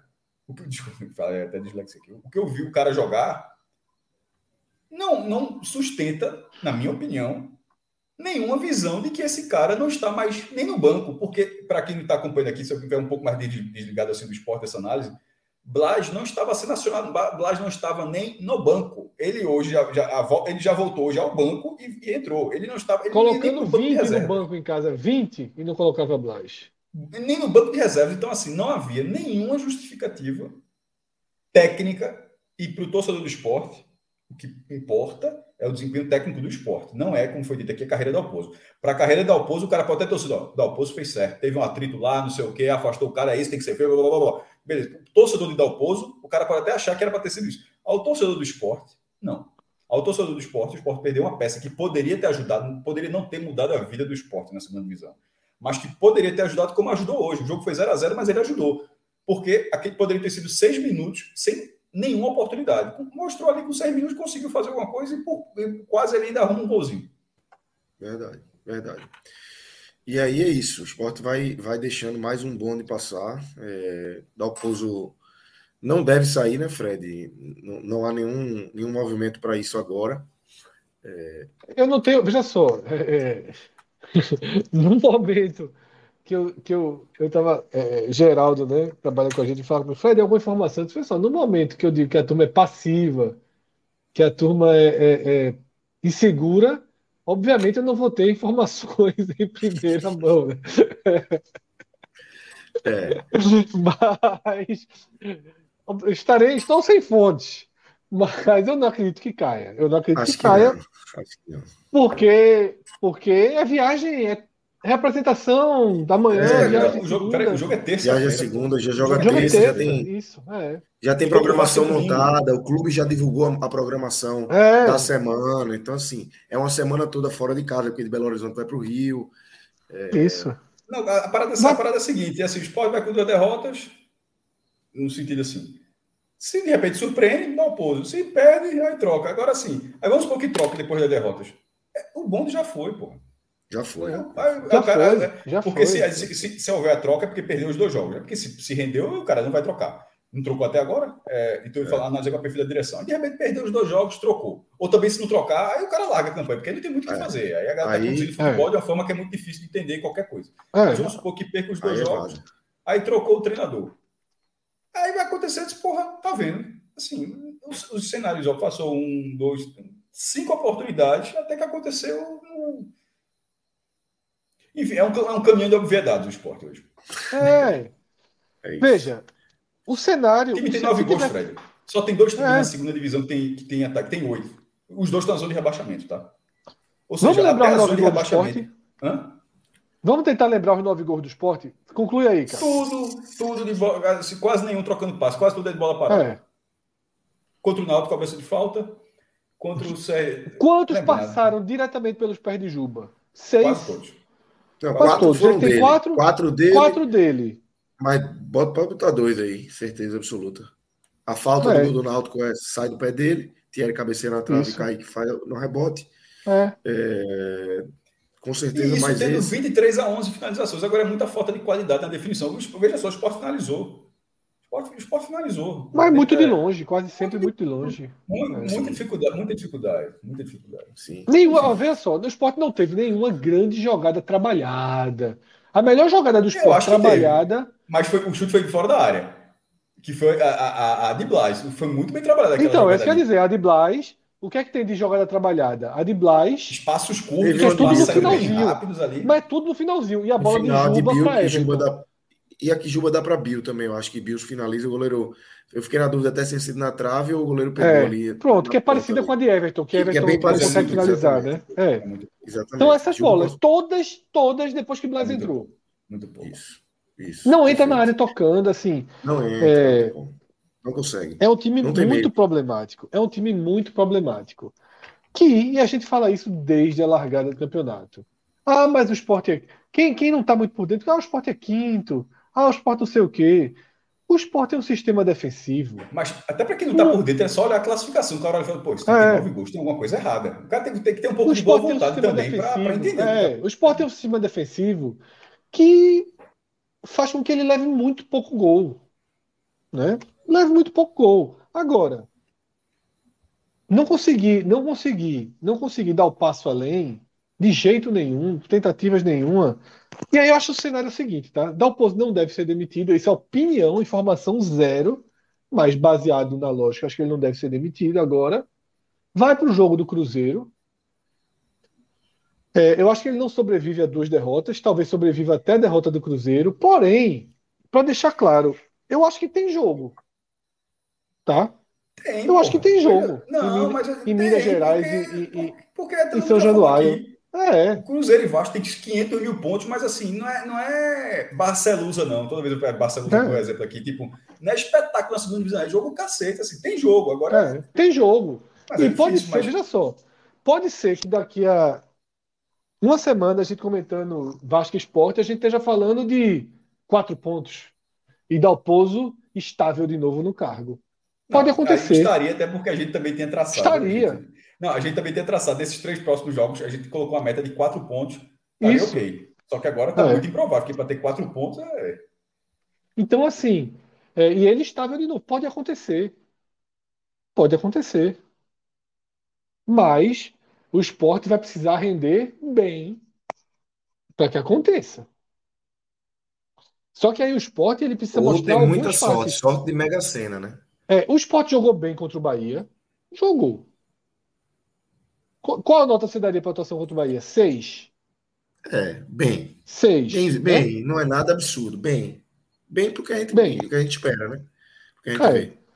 Foi, foi de igual para igual para relativamente melhor que o Bahia. Sim. Qual a nota que você daria para Esporte e Grêmio? Seis. É, Esporte, Esporte Grêmio eu não vi. Mas.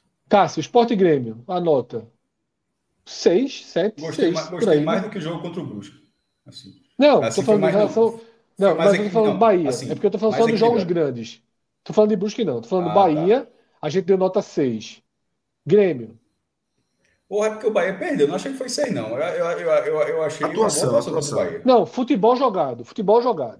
Futebol jogado. Eu tô, tô respondendo. Eu achei uma boa atuação Ah, tu achou acima de 6. Acima de de seis. 6. Independentemente do resultado, eu achei uma boa atuação contra o Bahia. O jogo foi lá. Então a gente pode dizer que o Sport ficou entre 6 e 7 contra Grêmio e Bahia.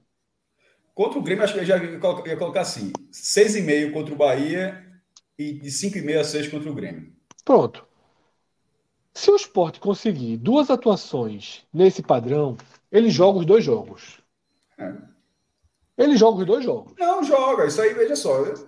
Joga, pô. A Série B, é isso aí. Não tem ninguém des- destruído nem nada, pelo menos até agora. É, Mas assim, você vai agora mas- dá o ponto tem que fazer escolhas minimamente coerentes né?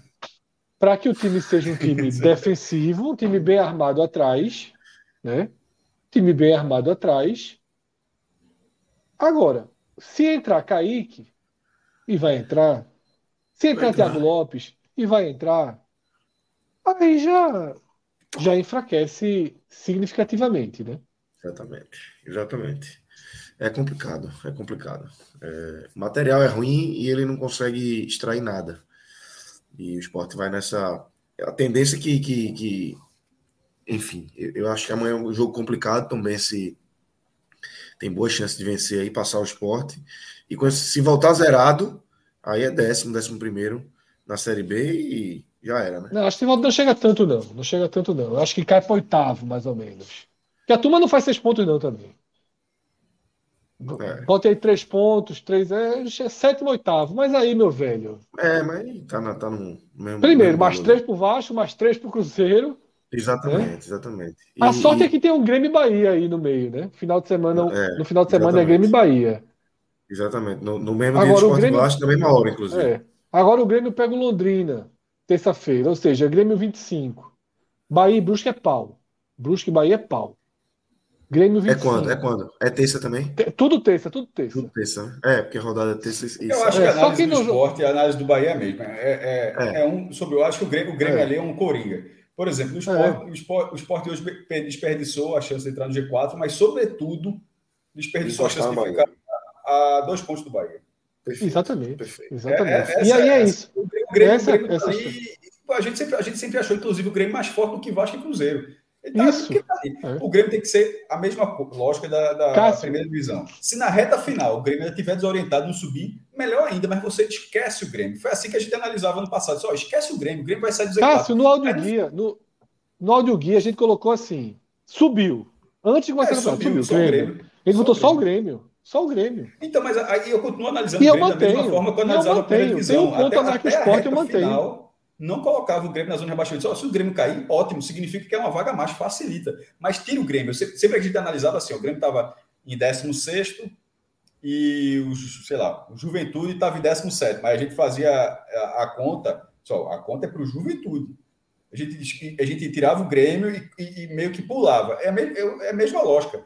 E no caso do Bahia, a conta do Bahia hoje é literalmente para o esporte, porque o Bahia, é, terceiro ou quarto é indiferente. Mas eu digo assim, mas o Bahia não está ameaçado pelo Grêmio. O Bahia deixa o Grêmio ali, meu irmão. Se o Grêmio, no final das contas, ficar atrás do Bahia, ótimo. É mais um time para você ter oportunidade de, de conseguir o acesso.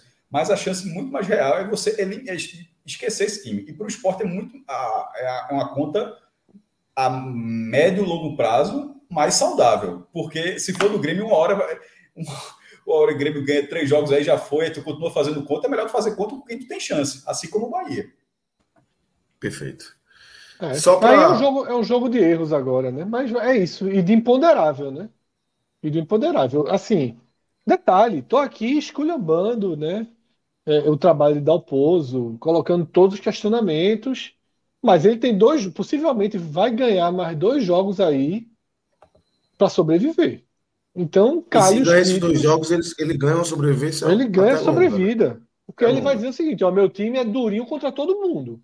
É. Eu tenho dificuldade. Ele, faz, ele vai dizer o seguinte: ó, eu tenho dificuldade para abrir a defesa do Brusque e tenho. Mas ninguém abre a minha, não. Nem Vasco, nem Cruzeiro, que derem todo mundo. É. E aí ele vai dizer: me dê jogador. É. Me dê jogador agora. É, e aí ele vai. Vão é. esperar a janela, com certeza. Eu só acho, e eu vou bater aqui num ponto, que é o ponto que, que nosso amigo Lucas Fittipaldi, por exemplo, estava tweetando semana passada, que eu fiquei. Eu, me, me cega. Que é esse negócio de chamar de gestor de elenco. É o oposto disso. É, ele é foi gestor Lucas, de panela. Eu saber, pô, foi Lucas que disse isso. Foi. Não, mas não é só ele, não. Eu tô, eu tô Lucas porque Lucas ah, é fala, não. Pô, Lucas é meu brother, pô, mas ele nem sabe. É, Lucas, é, Lucas, Lucas pode apoiar. Lucas, Lucas, pelo amor de Deus, Lucas. Que é. gestor de grupo, pô. Apaga, apaga, apaga, apaga, apaga. É, acorda, Lucas. Gestor de panela, pô. Gestor de panela é nada, pô. Tem gestor de nada. Não, não é gestor, é gestor de gestor nada. Gestor de nada. Gestor de panela, pô. É. Exatamente. Bota, bota quem ele quer botar e ignora quem ele não quer colocar, pô. Isso não é gestor de nada. Exatamente.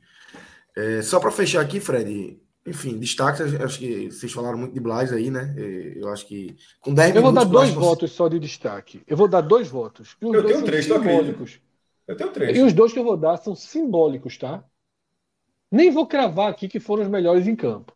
Mas eu acho que é o que sai de positivo do jogo. Tá? O primeiro é Blas. Eu não vou dizer que o cara que jogou 10 minutos é o melhor em campo, tá entre os melhores, mas simbolicamente é. Ele é a imagem do jogo, ele é o resumo do jogo. Né? Blas conta geral, a história do jogo. Do contexto, contexto do jogo. De Dalpozo, as, críticas sobre, sobre Dalpozo se agravaram com os 10 minutos de Blas. E o segundo, que aí não tem nada a ver com Dalpozo, é mostrar que o esporte, e a gente já sabia disso, pode contar com o Fábio Alemão. Tá? E pode contar bem com o Fábio Alemão. E deveria jogar com três zagueiros desde o início do ano. E deveria jogar com três zagueiros desde o início do ano. É muito melhor ter Fábio Alemão atrás do que ter um ponta direita. Inclusive, talvez, quem sabe, no Mineirão, a atuação de Fábio Alemão hoje cogite, façam com que ele. Com que Até ele... porque o ponta direita, na verdade, seria Everton, né? Seria tipo, ele tá na direita, seria. É, exatamente. Frente, né? Você não precisa de Ezequiel, você joga com Fábio Alemão, tá? Juba fica de segundo, mantém Sander. Juba fica de segundo atacante ali, meio segundo, meio segundo atacante, e joga no 3-5-2, pô. E joga no 3-5-2, mas não faz nem a pau. Quando fez, foi com o Chico pela esquerda e tirando o volante na final contra o Fortaleza. Tá? Para mim, esses dois jogos, ó, veja só, Cruzeiro e Minas. Vai arrumadinho atrás, Dalpozo. Roberto Fernandes conseguiu fazer isso de um jogo para o outro. Dalpozo não consegue? Roberto Fernandes funcionou contra o esporte. A armação de, de, de Roberto Fernandes. Mas esse é o cenário. Então, para mim, esses são os dois simbolicamente positivos. Claro que Sabino foi muito bem, obviamente, mas hoje aqui eu dou os dois é, é, simbolicamente positivos. Perfeito. Caso dos três. É, Blas, é, o que eu dizer assim, ele foi melhor no setor ofensivo. Ele não foi um dos melhores do, esporte, mas é, é ele está na escolha pelo simbolismo. Pô, veja só, ele entrou, jogou 10 minutos e jogou muito bem. Ele poderia ter sido uma peça ali útil e tal. Ele entrou muito bem, muito bem. Se o esporte faz um gol, tá muito na, na entrada dele, né? Ele entrou melhor aquelas bolas entrou ali. Entrou muito bem, muito bem, tem todo o contexto, mas assim. Se aquele chute dele entra, mesmo, acho que a turma entrava em campo para dar ainda ao pouso. Para com isso, pô. De alegria, Gostei. de alegria. Tu me entrava, toma, porra. Gostei de Fabinho. É, Fabinho jogou uns três lugares do campo. Chegou a jogar na, direita. É, então direita. Mudou o time. Fabinho é o campo jogou pela esquerda, terminou no meio, muito gás, apesar da idade avançada, mas ele está mostrando muito gás. É, acho que tem 34. Começou contra quem? Ele foi Bahia, foi ou foi não foi Ponte? Contra o CSA, né? meu irmão. Ele não, fez então, um jogo muito ruim, né? Contra, contra o CSA e depois só voltou. Contra o CSA é uma das piores estreias é. que eu já vi na minha vida de alguém fazendo no esporte do Recife. Aí só voltou contra a Ponte. Tava lá, se o, William, se o William Oliveira não se machuca nem leva amarelo, não jogava nunca. Era a ponte, exatamente, foi a ponte. Fabinho, muito bem. Gostei de Sander. Gostei. É... Sander, na verdade, são, são duas partidas seguidas tendo um desempenho ok. É aquele jeito dele, Sander. Em alguma hora a gente vai ficar muito puto com o Sander. É, é, ele tá muito. Sander eu, tá sou muito mais, eu sou o maior crítico daqui de a, Sander. E... A gente sabe como funciona. Daqui a pouco vai ficar muito puto com alguma coisa. De repente, é, é, um, é um toquinho ali na ponta da área, tipo, e o pênalti na ponta da eu área. Eu até acho que hoje, eu, eu até comentei assim durante, durante o jogo, eu tava vendo o jogo com o Thiago Medeiros, inclusive. É, eu achei que Sander começou muito mal Os primeiros Eu lances também. de Sander foram ruins. Eu também. É, muito mal, deixando muito bola sair para lateral e tal. Mas depois se ajustou e virou o Sander. que Gostei, não feito fez, mas aí, no 90 me jogou É. o jogo inteiro. Acho que ele fez Isso, uma isso. partida ok. Ale- é, acabei nem citando no blog, mas vale citar aqui. é, de alemão, no, que até que substituiu talvez o melhor jogador do esporte na defesa, que acho que era até melhor do que Sabino em 2022, na verdade. É, Sabino até na questão física e tal. Acho que Thierry está mais zagueiro do que Sabino Tá melhor, né, melhor. nessa, nessa temporada. E ele substituiu. Os dois também pra cacete. Sim, mas na, Na dividida, temporada escolha que. Na temporada, na Na- temporada, na temporada. Thierry. Hoje, se fosse para perder um, eu preferia. É melhor ficar não perder Sabino. ninguém, porra. Não perder Não. Só sim, na temporada ataque, perder a tem. defesa, aí, meu irmão, aí é zona de rebaixamento. Não, não. não. Aí, é. Aí, tá Porque eu prefiro a defesa Sabino e Alemão do que Thierry e Chico, ainda que eu goste de Chico. Vamos lá. E já virando a chave para os piores, Lucas, é, que ó, melhor ficar nisso aí. Tem os jogadores de regular, mas que nem destaque positivo e negativo. É, dos piores, vamos lá. Kaique. Tá, tá, tá, tá lá. 75 minutos, assim, é. Sem adjetivar, adubando. É, verbo é melhor que muito mal. adjetivo. Não gostei, não gostei de Giovanni, como eu já falei aqui no- lá no começo, não gostei da atuação de Giovanni. Muitos passos errados. Ele, porque, veja só, ele tem uma cara- característica de jogo de pouca mobilidade.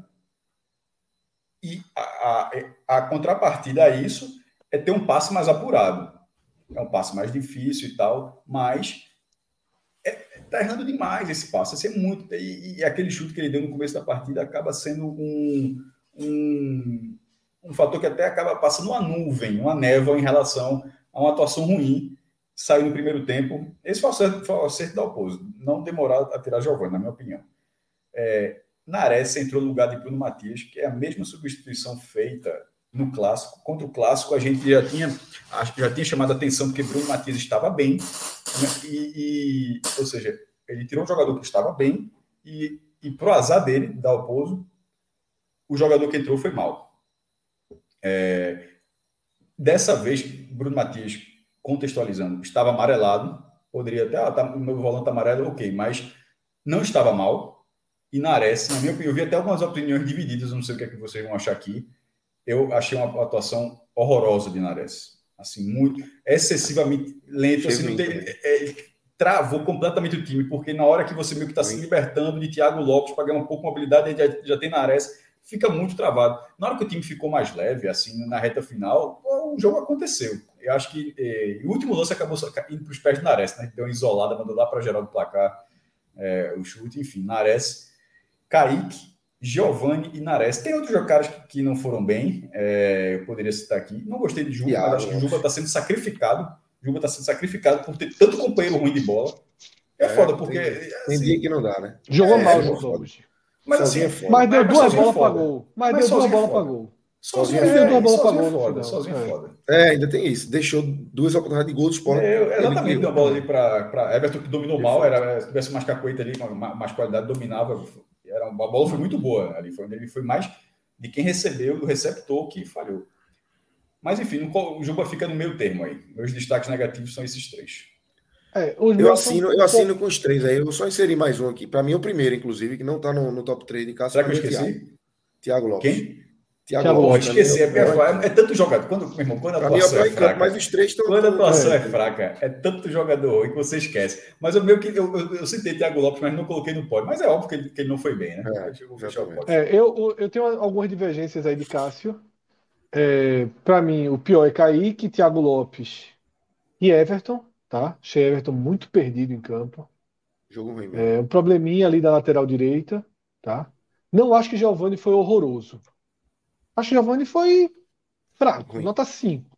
Ruim. Eu não coloco ele no mesmo, no mesmo balaio do- dos caras que foram muito negativos, nocivos ao time. Eu acho que Giovani, ele. Né? Agora, tá ficando chato ser sempre nota 5. Tá ficando chato ali. São atuações mais.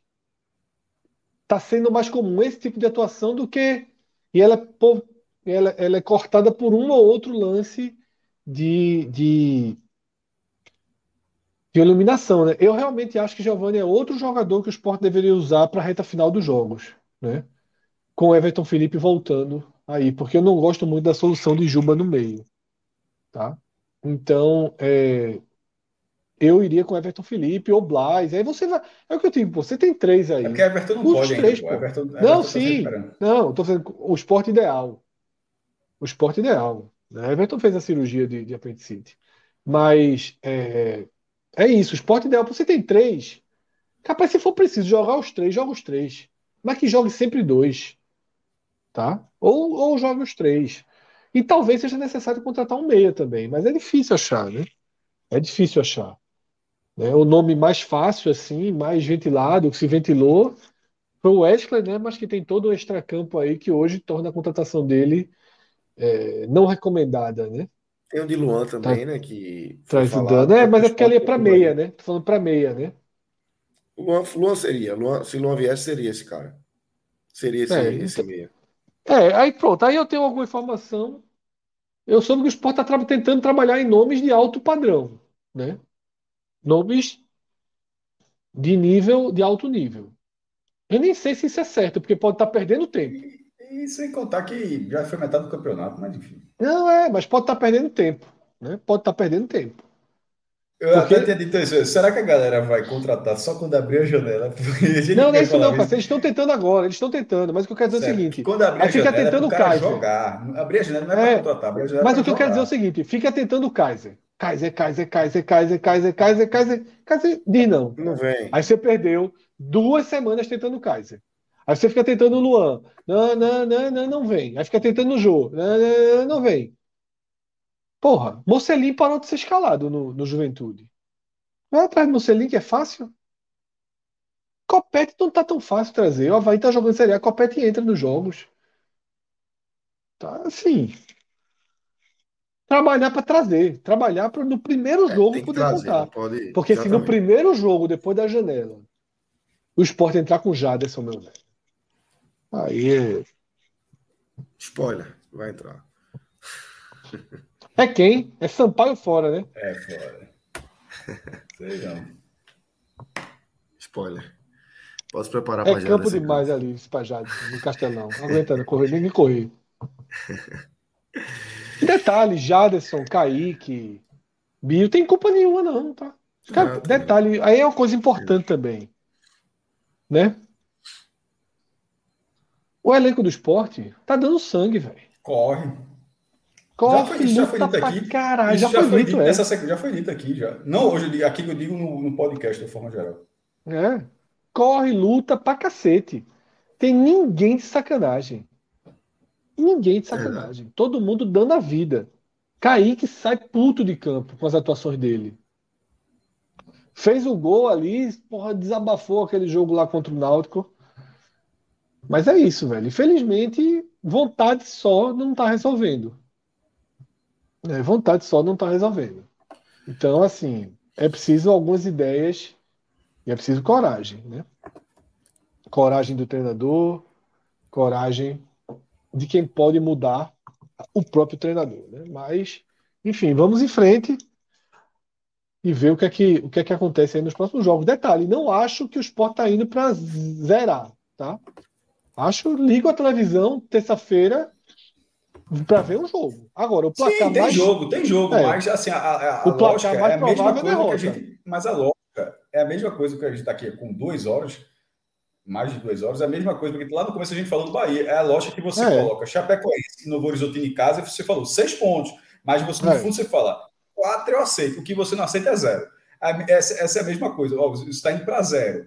Aí se vier com dois, você não vai dizer, porra, foi a maior, melhor viagem da história. Não, já fez viagem melhor que essa. Agora, se voltar com seis, também você não contava com seis. É a mesma coisa. Se com o Bahia não contava com zero, o Sport não, tá, o Sport não conta com seis pontos nesses dois jogos. Não conta. Tá entendendo? Se o Não Sport ganhar as duas, fica- o Sport vai ficar com o Dalpozo até 2025. Aí, meu irmão, aí bota, veja só, tira a estátua da Demi e bota a estátua do Alpozo ali. Até o final do ano. Pronto. Troca, bota a estátua do Alpozo. Você ganha esses dois jogos, a estátua do Alpozo ali na Ilha do Retiro até 30 de dezembro. Mesmo que não suba. É isso, é isso. Então, galera, é, vamos fechar aqui o esporte, né? Receber. é, Só para como é que acontece. Eu não tô dizendo que eu vou colocar a estátua, não. O esporte que coloca a estátua se ele ganhar. Só pra me comprometer em colocar a estátua. É, o velho vai aqui, né? Vão tirar a Demi e botar o homem lá. É, bota Botar lá. opos- do lado da loja. É, Danilo, já pluga aí, Luca e Minhoca. Acho que sei que Minhoca tá aí, não sei se Luca tá também. Já tá no ar, Luca e Minhoca, que a gente vai virar a pauta agora. Fred Só para dar um, um, uma boas-vindas aí ao pessoal. A gente tava fazendo o Bet Nacional e Lula Bonfim é o diabinho, viu? Lula Bonfim atua aqui como aquele diabinho que fica no ombro nas apostas, né? Pediu para apostar no Atlético de Alagoinhas contra o Santa Cruz, pediu para apostar na Tombense contra o Náutico e meteu um ao vivo. Vamos ver esse Atlético aí ao vivo. Foi foda. Contra o Fortaleza estava 2x1. Ele fez 16 minutos para virada. Aposta. A turma aqui não é melhor não. 16 para 1, porque já tinha feito o primeiro gol. A turma é melhor não, é melhor não, é melhor não. Não apostamos. E aí foi muita mensagem de Lula, porque. E aí vamos ver como é que vocês explicam, né? A gente não viu. A gente não viu, obviamente. Eu vi, eu vi o primeiro tempo. Eu vi eu o primeiro vi. tempo. Cássio viu aí com um delay absurdo, mas viu. Cássio ficou vendo com delay, né? Mas viu o jogo. Eu só vi o primeiro tempo. É... E o segundo, segundo tempo. Também assisti. assisti é, primeiro tempo com As duas faces do Fortaleza, imagino que essa seja o roteiro, né? As duas faces, porque estava jogando muito redondinho, meu amigo. Claro que é um Atlético mexido, mas estava ali marcando aquele contra-ataque cabeça erguida. Aula não vi o segundo tempo, obviamente. Né? Li algumas tuitadas de, de Luca, né, de problemas repetidos aí. Mas vamos ver a, a história vamos que vocês embora. trazem aí. Vamos embora. Então, valeu, Fred. Cássio, se quiser ficar por aí, você valeu, valeu. parte do jogo aí, enfim. É, bom programa, galera. Bom, Luca. Valeu, bom obrigado, Fred. De, de, fim de semana aí. Valeu. Valeu. audiência. Estamos recebendo aqui Luca e Minhoca para falar dessa, desse Atlético Mineiro 3, Fortaleza 2. Fortaleza que abre 2 a 0 ainda no primeiro tempo. E no segundo tempo toma três gols aí de forma muito rápida, né, Minhoca? Queria começar com você. Você trouxesse aí é, sua visão do jogo. Como o Fred frisou, eu não vi o jogo, porque eu estou no ar aqui de, há duas horas e meia, então eu não vi é, o jogo. Quando o jogo começou, eu estava começando aqui para falar do Bahia, falando do esporte. E agora vamos começar a falar do Fortaleza. O que eu sei é que o Fortaleza abriu o placar 2 a 0 e levou a virada na reta final da partida, meu. Pois é, fala Lucas, Luca, gosto sempre quando faço com vocês dois, porque a chance Essa de erro, né? Sempre falo que é menor. Diferentemente do Fortaleza, quando a chance a chance de tomar um gol sempre é maior. É, é um ponto que eu sempre ressalto do Fortaleza. Não é a primeira vez, eu não acho que vai ser a última vez.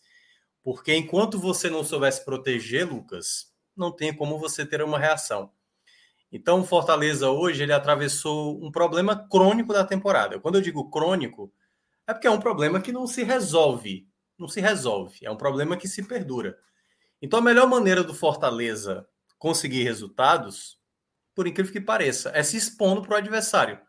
É indo para cima do adversário. O Fortaleza foi. E aí, vamos falar na cronologia, né? Para explicar bem de como você sai de um resultado que estava sendo maravilhoso para um resultado que acaba sendo tenebroso. Claro que quando você olhasse ali na, na hora que olhou a tabela, e a tabela do Fortaleza é muito pesada, você olhava, o jogo contra esse Atlético vai ser difícil. Mas era um Atlético bastante modificado, né? Hulk foi poupado, não tinha Keno, não tinha Mariano, é, poucos jogadores ali. Você tinha ali o Arana, você tinha o Ademir, estava com uma opção de banco, o Vargas também. E o Atlético foi com uma formação com três zagueiros, né? Ele colocou o Alonso, colocou o Heavy, colocou também. Qual foi o outro? Agora tá fugindo o terceiro zagueiro lá, o, o que é o, enfim, o Igor Rabelo. É, o Igor Rabelo, né? Ele começou com uma formação de três zagueiros e o Fortaleza, é, até também imaginando possivelmente o jogo contra o Estudiantes na quinta-feira, fez uma formação basicamente com o que ele podia fazer no meio de campo, colocou Felipe junto com o Ronald, já que o Zé Lelis não podia jogar e o Hércules ainda está machucado, com o Lucas Lima no meio, tendo ali né, no ataque Moisés com o Romarinho. Eu tinha falado até na transmissão, hoje eu voltei oficialmente para a rádio, né? Não de maneira presencial, mas já de já aqui fazendo de casa mesmo. E eu falava assim, o grande porém do Fortaleza é que ele ganha velocidade na frente, mas ele tem, ele perde poder de conclusão. Só que o Romarinho começou da melhor maneira possível. Antes mesmo de fazer o gol, que foi cedo, ele estava sendo o jogador mais acionado. E ele acerta um chutaço com menos de três minutos, um chute sem menor chance para o pro, pro Everson, uma jogada que até foi muito boa a movimentação do Fortaleza, o Tite aparecendo quase como um lateral, o, o, o Capixaba aparecendo como um meia, praticamente, ou um segundo atacante, escorando para o Romarinho estar de fora e fazer um belíssimo gol. O Fortaleza, e aí eu acho que foi o ponto positivo, claro, tinha do outro lado o Atlético Mineiro com muita trocação de passe, mas sem ter muita agressividade, mas o Fortaleza se protegendo muito bem e tentando criar jogadas de contra-ataque. Eu até estava querendo frisar na, na rádio, mas não deu tempo, que o Fortaleza até conseguia recuperar essa bola, mas tinha que ser mais objetivo quando chegava ao ataque. Não perder muito tempo em, sabe, trabalhar essa bola, ter realmente essa bola e tentar logo finalizar uma jogada e tentar encontrar o Pikachu. Só que aí não vinha acontecendo quando veio a jogada, que foi uma roubada de bola, se não me engano, do Felipe, uma jogada que o Hever tentou fazer a jogada individual e perde, o Fortaleza sai na velocidade, exatamente com Moisés, e aí a movimentação do Pikachu é perfeita. Ele puxa para o lado direito, e todo mundo agora preocupado com o Pikachu, todo mundo foi para o lado do Pikachu, deixando um dos piores finalizadores de Fortaleza, que era o Romarinho, em condições livres, e o Moisés soltou muito bem para ele fazer o 2 a 0 O jogo do primeiro tempo foi esse, um Fortaleza bem assertivo e letal algo que o Fortaleza em outros jogos não conseguia ser. Teve até a possibilidade do 3 a 0 no belíssimo lançamento do Ronald, o Ronald foi muito bem no primeiro tempo, lançou para o Pikachu, o Pikachu tentou dar uma cavadinha e o Everson acabou tocando a bola depois, é, evitando ali o terceiro gol do Fortaleza. Então, o cenário do, do primeiro tempo era um cenário onde o Fortaleza sabia se proteger e atacava com inteligência. Quando volta do segundo tempo, e aí é o ponto que, obviamente, por mais que se fale muito bem do primeiro tempo, o segundo tempo, Lucas, é o que você precisa trazer na análise da partida, no sério na análise. Porque não adianta nada você fazer um bom jogo como esse se você não sabe se proteger. Porque, vamos lá, vou até já dar alguns spoilers aqui. É claro que o, o De Pietro entrou muito mal e é um dos principais responsáveis por essa virada. Jussa também é um dos principais responsáveis. Mas e aí eu concordo plenamente. O elenco do Fortaleza não tem tanta qualidade assim, principalmente com as lesões que está tendo, e principalmente até abrir a próxima janela para ter novas aquisições, o Fortaleza vai sofrer, vai sofrer. Só que a partir do momento que você não consegue se defender, você vai ficar correndo risco.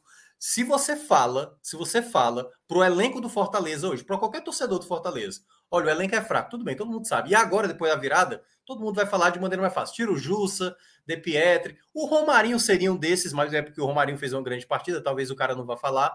Mas se o Romarinho não tivesse feito uma boa partida, os dois gols que fez, cara tava aqui irritado. Tira o Romarinho também. Se o Romarinho tivesse dado dois passos para gol, o cara estaria puto com o Romarinho. Então, para mim, a questão toda ela tem essa parcela de culpa, porque o Torres já perdeu bola no ataque, o De Pietri hoje perdeu bola no ataque, gerou as possibilidades para o Atlético Mineiro. Mas o sistema defensivo isso é algo que não dá para aceitar. Não dá para aceitar de modo algum para uma equipe que precisa sair da situação que o Fortaleza está passando. O Fortaleza é a terceira vez nesta Série A, com um terço do campeonato disputado, passando agora de um terço. O Fortaleza toma a terceira virada, cara. A terceira virada de um jogo que ele sai na frente e não consegue segurar o resultado. Em outros jogos, como por exemplo o jogo contra o Goiás aqui, em que ele abre o placar e toma o gol no fim. E novamente o mesmo repertório que eu e Lucas já mencionamos aqui diversas vezes. Diversas vezes, antes mesmo de começar a Libertadores, antes mesmo de começar a Série A, o Fortaleza sempre mostrou essa instabilidade. É por isso que é muito importante, pelo menos da parte da minha análise, não sei o que, é que o Lucas vai mencionar. Eu não acho que o problema hoje do jogo não cai apenas em cima de De Pietri, em cima de Jussa, em cima das opções de banco fracas que o Fortaleza tem hoje no elenco. O sistema defensivo precisa prevalecer. Os três gols do Atlético são jogadas simples, simples de se evitar. E o Fortaleza permitiu que os três gols acontecessem com a maior tranquilidade. O primeiro gol que o Fortaleza toma, uma bola em que, obviamente, o balanço defensivo do Fortaleza estava todo desorganizado. Teve uma até que, o, acho que já estava 2 a 1 um, se eu não me engano, que o, o Capixaba até tira ali já no limite para evitar um possível gol. Outras jogadas que também passaram com perigo e que a defesa tirava ali no limite. Mas basta uma desatenção, que dessa vez foi do Pikachu, o Rubens apareceu com muita tranquilidade para fazer o primeiro gol. Não foi de cabeça, foi de cabeça, mas já foi uma jogada em que estava sempre o Atlético Mineiro tentando buscar, seja pelo lado direito, seja pelo lado esquerdo, com jogadores que cruzam muito bem. Então, primeira coisa, você tem que pressionar esses jogadores, ou pelo menos tentar atrapalhar essas bolas que são alçadas.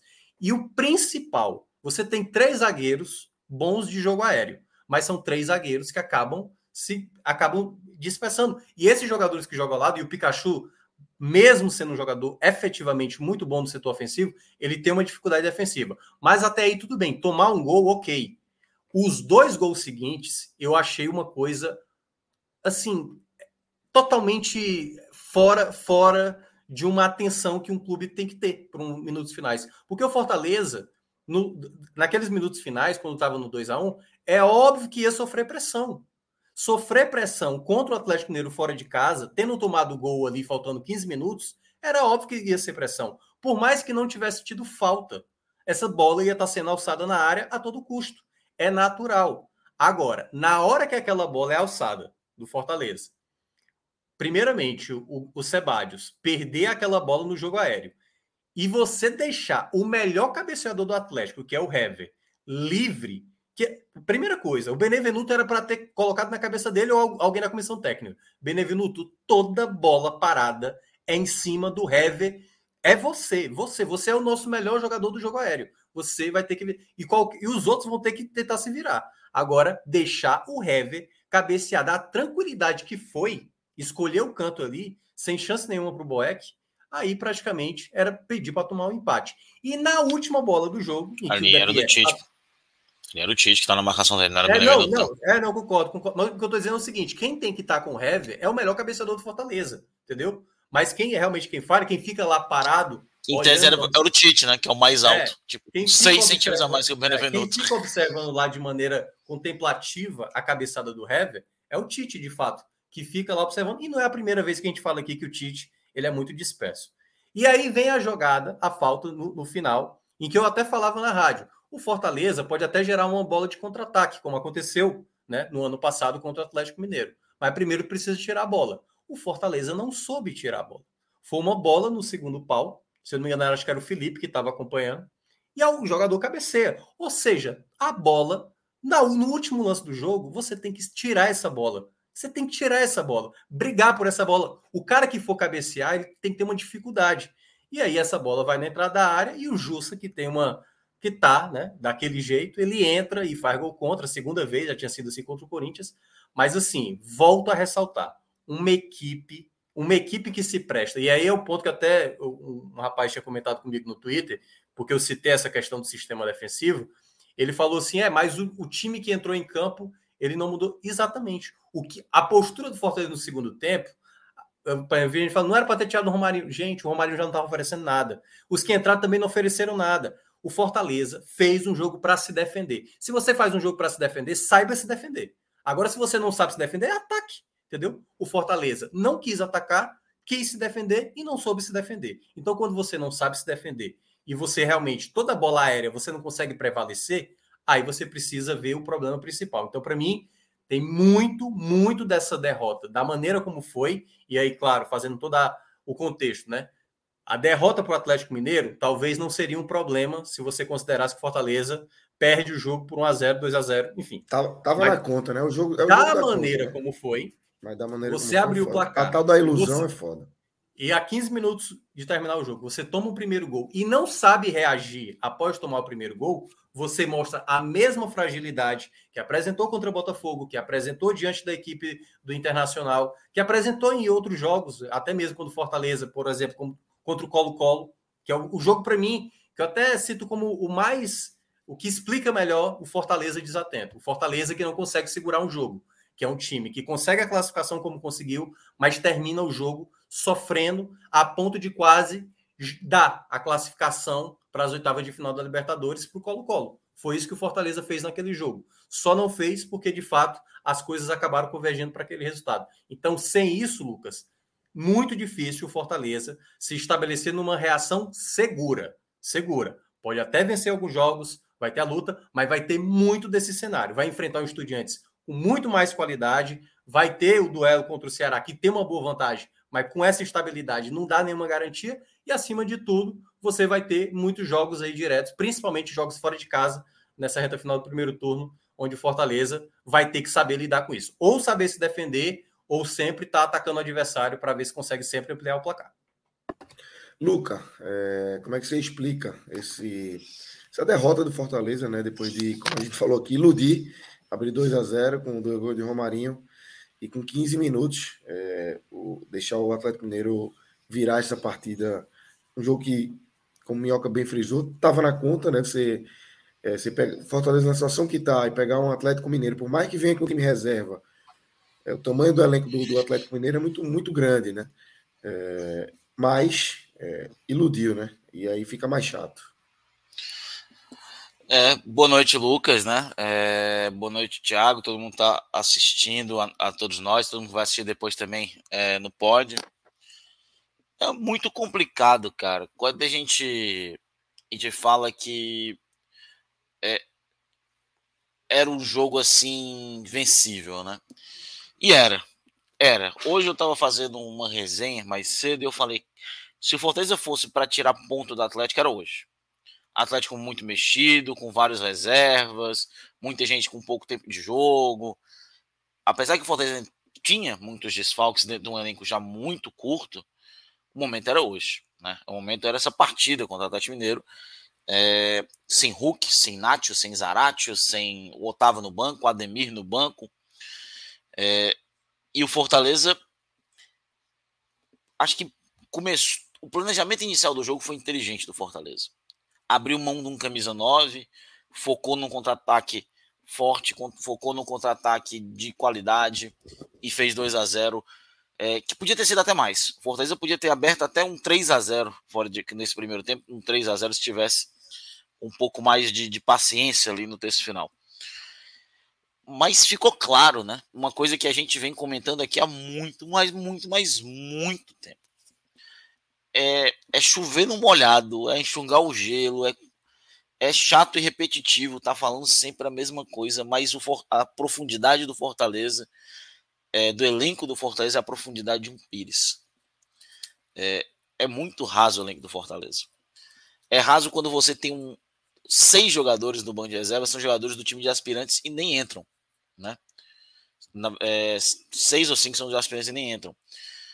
O elenco que é claramente Cara, o Fortaleza tem que mudar o jogo. O Fortaleza ele troca, ele não troca porque ele quer fazer uma mudança no jogo. Ele troca porque ele tem que trocar porque o elenco é, não roda e tem que poupar o pessoal fisicamente falando, porque o elenco não aguenta. O time não aguenta. O Moisés não aguenta 90 minutos. O Lucas Lima não aguenta 90 minutos. O Romero, quando joga, não aguenta 90 minutos. Toda vida é a mesma coisa. Os caras à frente não aguentam 90 minutos. O time não aguenta 90 minutos.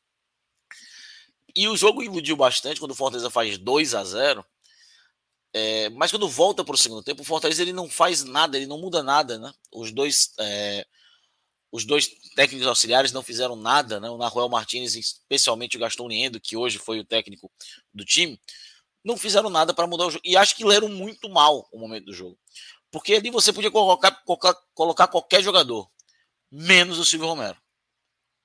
Eu acho que era a pior opção de jogador para você colocar naquele momento era o Silvio Romero. O Silvio Romero não combinava com o tipo de jogo que o Fortaleza fazia hoje. Não era jogo para o Silvio Romero. Botou porque é o Romero? Não entendi. Não era jogo. E a bola que já estava difícil de reter, ela parou com a saída do Romário. Ela parou. Se estava ruim com o Romarinho, como estava dizendo o, o Minhoca, naquele momento ele já não estava entregando, passou a se entregar ainda menos com a saída dele ficou ainda mais difícil. O Fortaleza não conseguiu mais segurar a bola. E são erros que vão se colocando, né? Erros que a gente falou na partida inicial da temporada. Cara, 5 a 0 contra o Souza, a gente estava falando de erro do Fortaleza aqui. Que o elenco ainda era curto. Que alguns jogadores não passavam confiança e permaneciam no elenco. Um deles, hoje, na minha opinião, falhou nos três gols, que se chama Tite. É inadmissível o tipo de erro que um jogador como o Tite faz. É, então, o problema não é perder. Perder é normal. O problema é a forma que se perde. É literalmente escancarando. Hoje foi escancarado para o torcedor do Fortaleza e para qualquer babão que tiver que o elenco é curto, o elenco é fraco, o elenco é limitado. E tá na cara. Infelizmente, está na cara que não tem a menor condição de Matheus Jussa continuar sendo atleta do Fortaleza. Passou a questão de ser ruim. não é só o fato dele que ele não tá bem. O cara é azarado. Ele já chegou no ponto de ele ser azarado. Então não dá, não dá. O cara precisa de outros áreas. Então, foi uma derrota dolorosa. Acho que se fosse um 2 a 0 protocolar, tava todo mundo de boa agora. Agora, esse 3 a 2 da forma que foi, no momento que foi, então. Porra, é foda. E sabe o que é pior? Que me dói mais?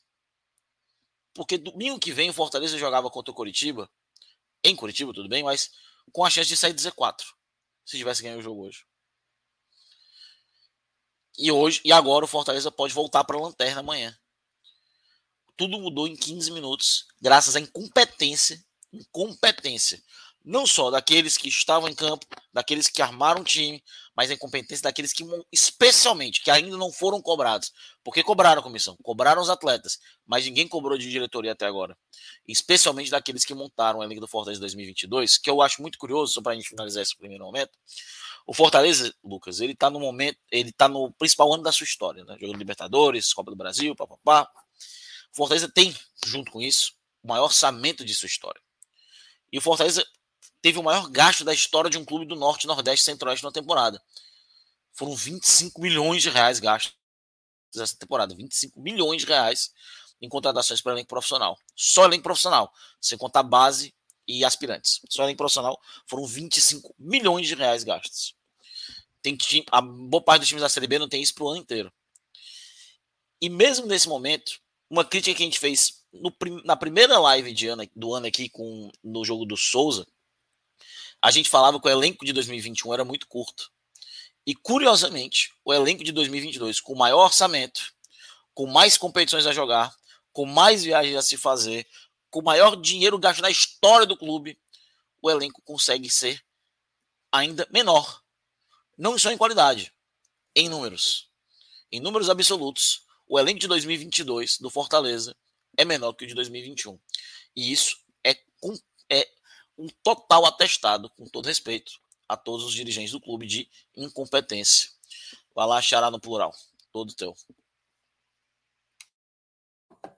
Foi mal que eu tava. É... Minhoca, é... é claro que existem. Fortaleza. Enfim, o 2 a 0 aberto, né, quando você abre 2 a 0 você consegue extrair coisas positivas. O Luca trouxe alguns, alguns pontos aí da, da boa estratégia inicial de, de, de, se enfrentar o Galo. O que é que pesa mais num jogo como esse? É você ter conseguido abrir esse. É claro que a derrota é foda, a derrota tem um peso muito, Sim. muito forte, a derrota como foi. Mas analisando friamente um jogo como esse, para você, o que é que pesa mais? É você ter conseguido é, mostrar uma força ali, é, ter uma, uma faísca ali do que você pode fazer se abriu 2 a 0 contra o Atlético Mineiro, todo por Atlético Mineiro, apesar de ser é, não ser o, o, o time principal, é, alguns jogadores principais como o Hulk não estavam. É, em compensação, no final você tem esse apagão completo e inaceitável de fato e acaba sendo derrotado por 3 a 2 Minhoca. Cara, eu, eu vejo eu vejo assim que eu vou, eu vou concordar com o Luca nessa questão da diretoria, de fato, pelo elenco enxuto, mas eu vou, eu vou, eu vou colocar uma outra situação também, porque a diretoria tem sua responsabilidade, eu concordo plenamente com o Luca. Mas a comissão técnica tem que, tem que ver isso de maneira urgente. Quando eu, quando eu falava que, que o Voivoda, a cada vez que o time não vencia na Série A, e ele falava, eu confio no meu elenco, eu confio no meu elenco, eu acho que é, tem, eu acho que a diretoria, e aí trazendo um pouco a diretoria, né? A diretoria tem que começar a cobrar do Voivoda como ele vai resolver situações em finais de jogos. Porque quando acontece uma vez, por exemplo, se o Fortaleza não tivesse passado por essa situação, entendeu? Tomou uma virada, cara, foi lá, o time relaxou e tudo mais, aconteceu, certo? Mas é como a gente tem falado, o Fortaleza tomou um 3 a 1 do Botafogo, também faltando pouco tempo, pô. Faltava pouco tempo. O gol que toma do, do, do Internacional foi no final do primeiro tempo e outro no final do segundo tempo. Então, para mim, está claro um problema crônico do elenco. E aí é que tá. A diretoria pode estar tá colocando novos atletas. E, e, o que é que vai adiantar se novos atletas chegarem se eles não entenderem como segurar uma partida? Precisa saber segurar uma partida. precisa saber segurar uma partida. E, e, e aí eu só vou dar aqui algumas ideias, certo? Eu não sei como se faz isso, até porque quem tem que fazer isso é a comissão técnica. Não só o Voivoda, mas toda a comissão dela, que no caso hoje o, o Voivoda não estava, estava suspenso. Mas a partir do momento que entra Torres, que entra De Pietri, que entra Romarinho, que entra qualquer jogador do setor ofensivo, esse jogador que entra, quando a bola vier, meu amigo, chute para frente. Não vai querer dominar uma bola e gerar uma bola, como o De Pietro fez hoje. Como o Torres tinha feito isso contra o Goiás. Contra o Torres fez isso, quase fez isso contra o América Mineiro na semana passada. Só que contra o América Mineiro, o América Mineiro não fez o gol, entendeu? Então é muito óbvio que os jogadores que entram não estão entendendo quando a bola vem o que fazer com ela. Estão se atrapalhando e gerando uma possibilidade contra o adversário que está em cima. Segundo ponto, a partir do momento que você vai sofrer uma pressão, que é natural quando você tiver com a vantagem no placar, qual é, qual é a estratégia de eu evitar, por exemplo, bolas aéreas, que o Fortaleza às vezes toma, ou uma bola sobrada, posicionamento. Por exemplo, o Abraão, que entrou no jogo passado, no jogo contra o Ceará. O Abraão talvez não possa ser uma peça de tipo, cara, o Tite ele é disperso. O Abraão vai entrar, o Abraão vai ser o cara que vai prevalecer toda a primeira bola que vier no primeiro pau. Justa, toma conta da bola no segundo pau. É dessa maneira que você trabalha a equipe para situações como essa. Porque quando, quando acontece algo de maneira sistemática, Lucas, sistemática, assim, sabe? É um jogo, é outro, é um jogo. Cara, assim, claramente a comissão técnica tem que, tem que acabar com isso. Tem que acabar com isso. O elenco tem suas limitações, mas você consegue. O Fortaleza conseguiu fazer isso nos anos anteriores. O Fortaleza não sofria tanta bola como, como, como desse ano, como no ano passado, pô. E no ano passado, o Voivô das vezes realmente fazia um a zero, fazia ali dois, e às vezes sofria, entendeu? Mas sabia conseguir tirar essa bola de perto da área. Mas toda bola que vai na área é ali, a bola tá sobrando para um centroavante, para um, um defensor, tá ganhando no, jogo aéreo. Então a comissão técnica, e aí eu, eu, é por isso que eu tô querendo, eu tô complementando ao que o Luca mencionou. O que o Luca mencionou, eu tô fechado com ele.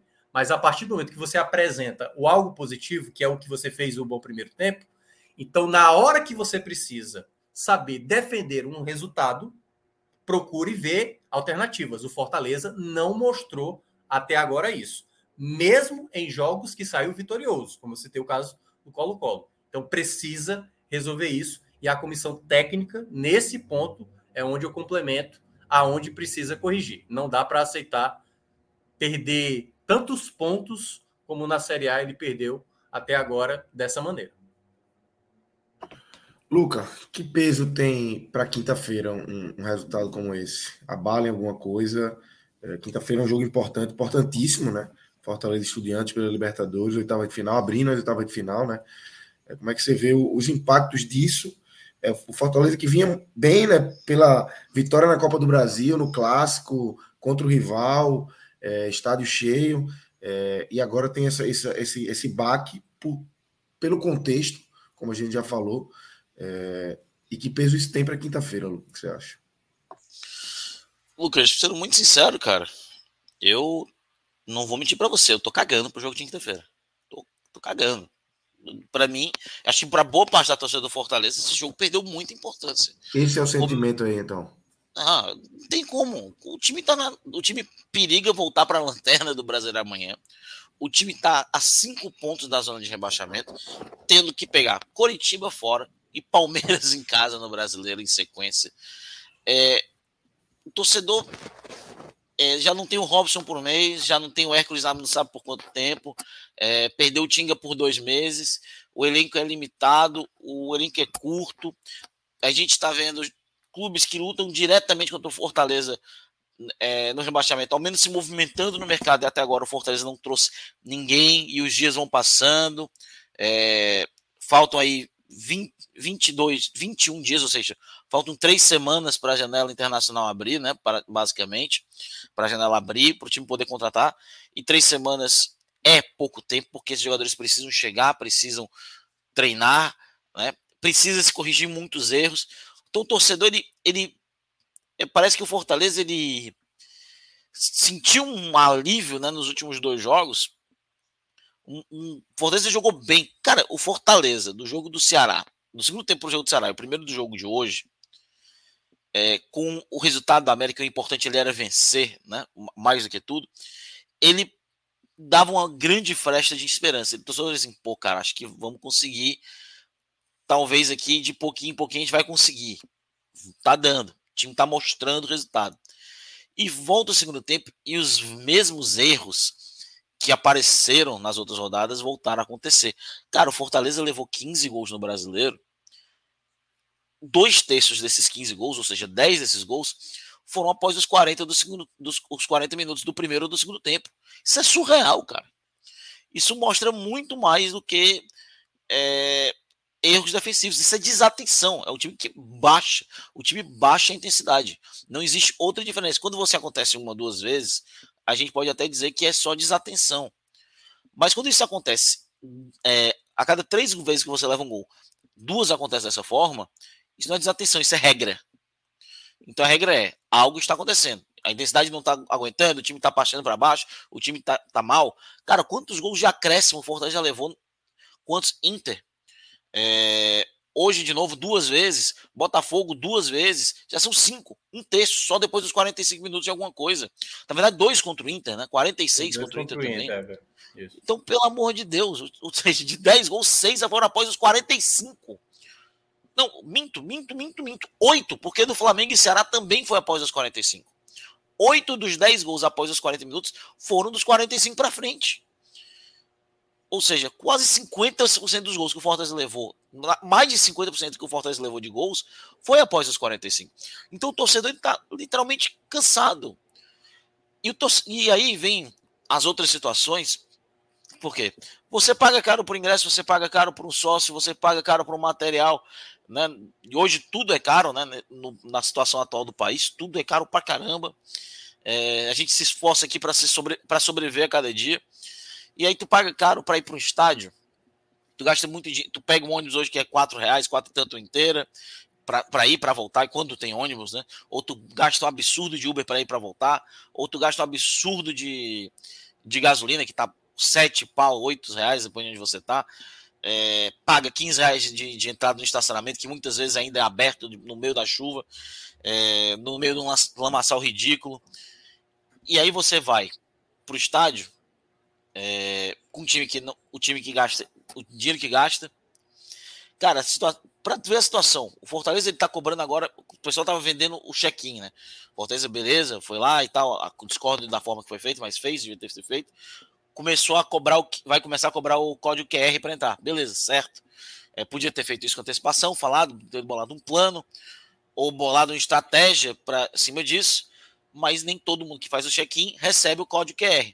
Então, tem que ir lá no, no Fortaleza. E só existem duas lojas, ou seja, Fortaleza é uma cidade de quase 3 milhões de habitantes, Fortaleza com 1 milhão de torcedores, o cara tem que ir para uma das duas lojas do Fortaleza, 43 mil sócios, para tirar um cartão.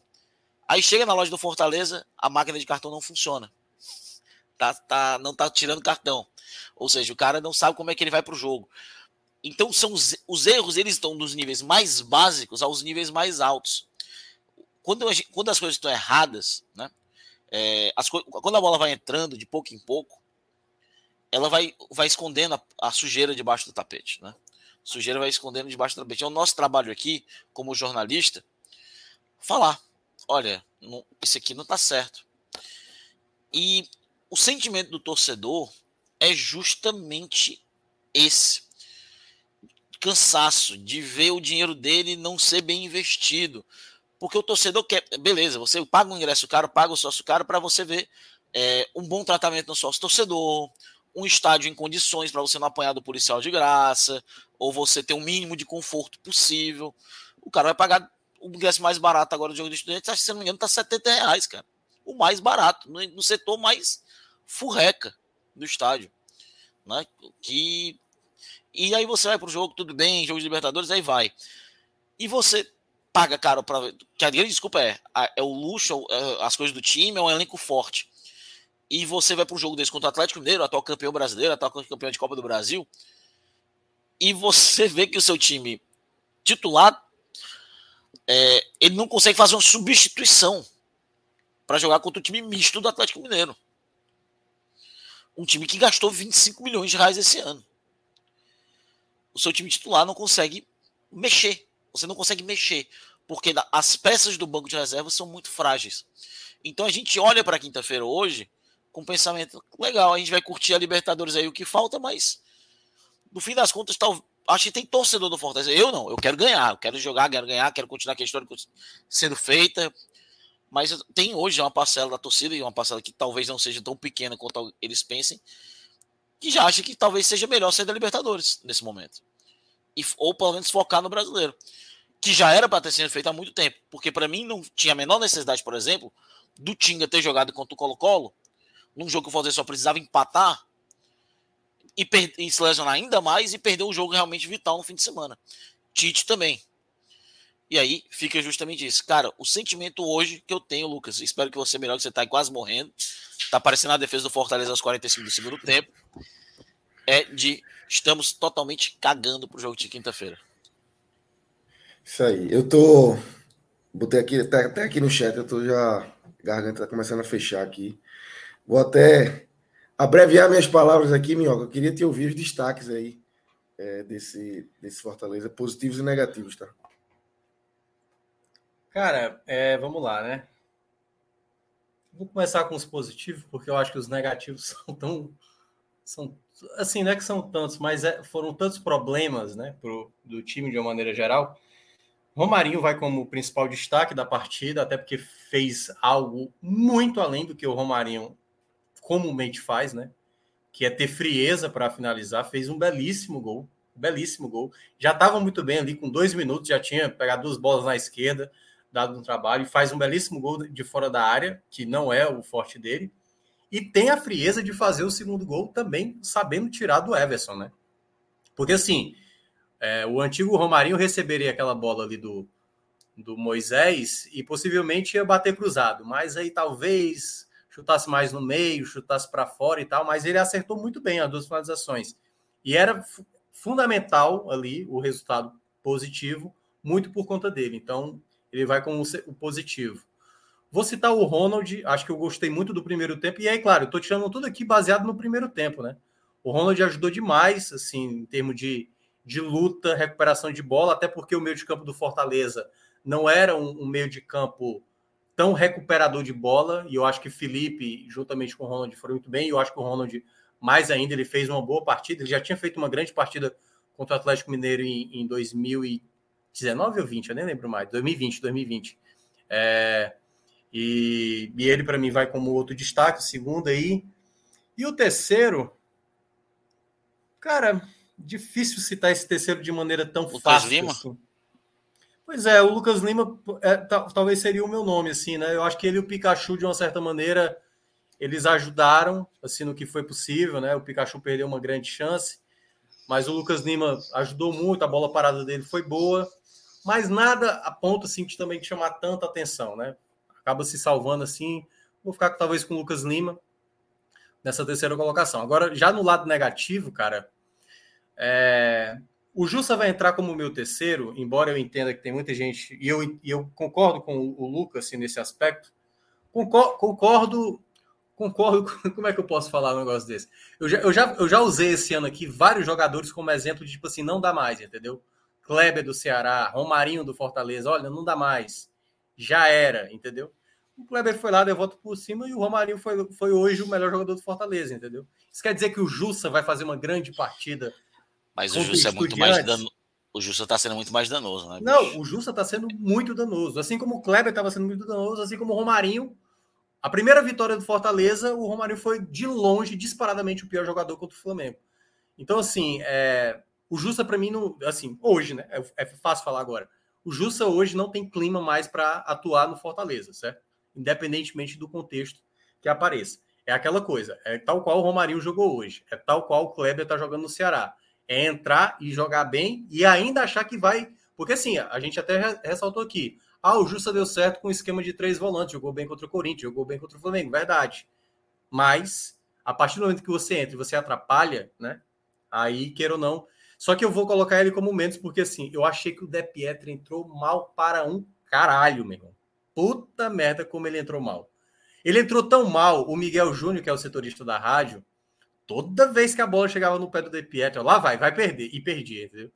Cara, era, era muitos erros, era muitos erros. A bola chegava no pé dele, ele não conseguia tirar. Quando ele perdia a bola, ele fazia falta. E foi assim, os, os cinco minutos finais da partida, foi talvez assim a pior atuação que eu vi de jogador em campo. Não sabia segurar a bola, não conseguia fazer jogada de contra-ataque, perdia a bola. Na verdade, ele estava atrapalhando o Fortaleza. Atrapalhando. Era melhor o DP ter ficado lá na lateral, esperando a bola chegar nele, lá na frente, e deixa o Romero, que não entrou também, não, fez nada no jogo, pelo menos brigar, entendeu? Para chamar a falta alguma coisa. Mas o De estava atrapalhando o Fortaleza nos, nos, finais. Era algo assim, desesperador vendo, assim, até porque eu, eu fiquei mais focado no que o Miguel estava falando. Ele a jogada do segundo gol, por exemplo, o De Pietro estava com a bola, ele perde, vem a jogada que gera o cruzamento na área e depois sai o segundo gol do Atlético Mineiro, é, que foi uma falta, né? É, e depois o De Pietri ficou errando, errando, errando, errando, até ali na última bola, faltando um minuto, que ele gera a falta, no erro dele, né? Que ele perde e faz, e faz a falta, e foi muito mal. Mas eu vou ficar como o pior desse jogo, aquilo que mais me incomodou no Fortaleza, que é o sistema defensivo, entendeu? Então, eu entendo perfeitamente o torcedor do Fortaleza que considera o Jussa pior, o De Pietri pior, e eu assinaria também tal. Mas eu acho que o Tite, o Tite deveria ter vergonha de ser um zagueiro da idade dele e não causar nenhum impacto na hora que precisa. E principalmente, o que me incomodou mais ainda no Tite, quando ele sai do gramado, quando ele é entrevistado.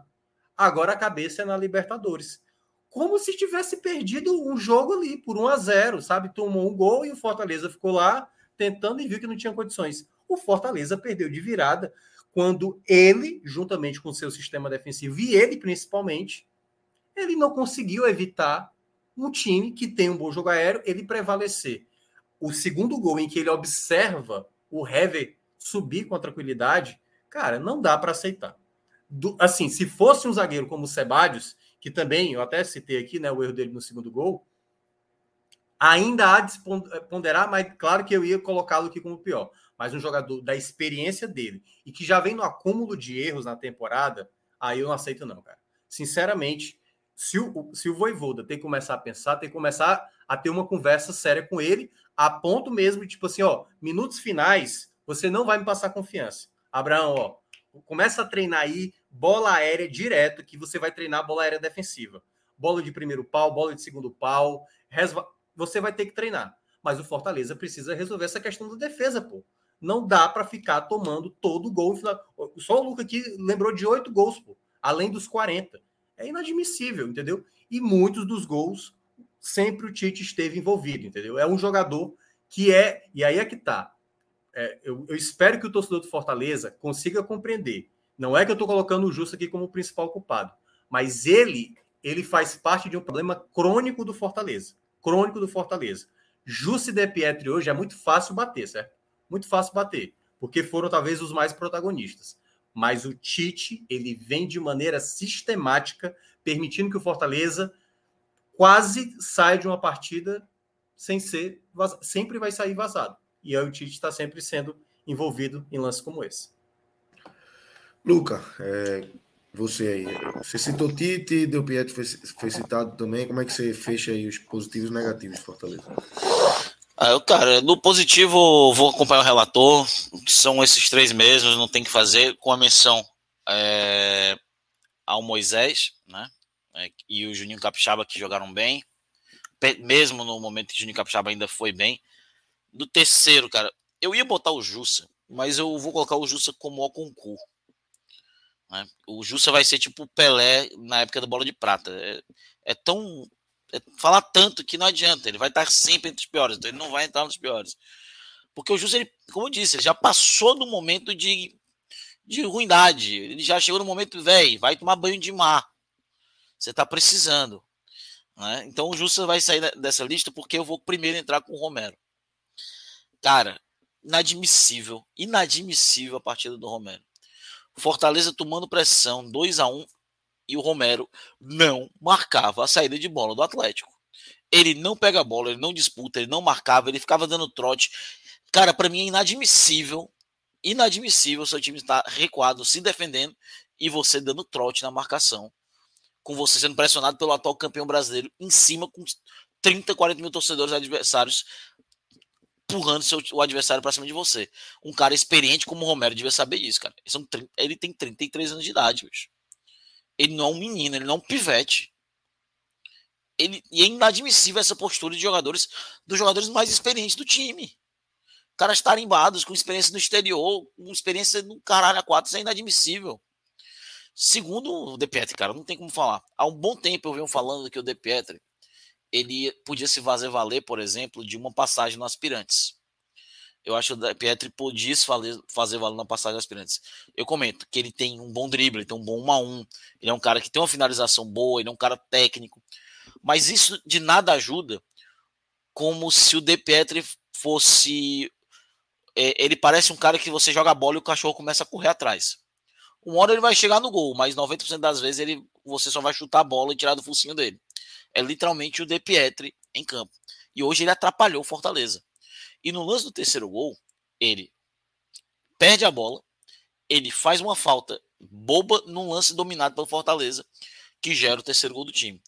O De Pietri, já falei várias vezes, ele, ele podia se valer, fazer valer de uma experiência no aspirante. Ele precisa, ele necessita ser formado. O De Pietri não é um jogador formado. O De Pietri é um jogador promissor de base jogando entre profissionais. Ele não fez uma boa transição, ele tem que voltar para a categoria de base, ele tem que voltar a treinar certos fundamentos e necessidades táticas. Isso é óbvio, isso é visível dentro de campo.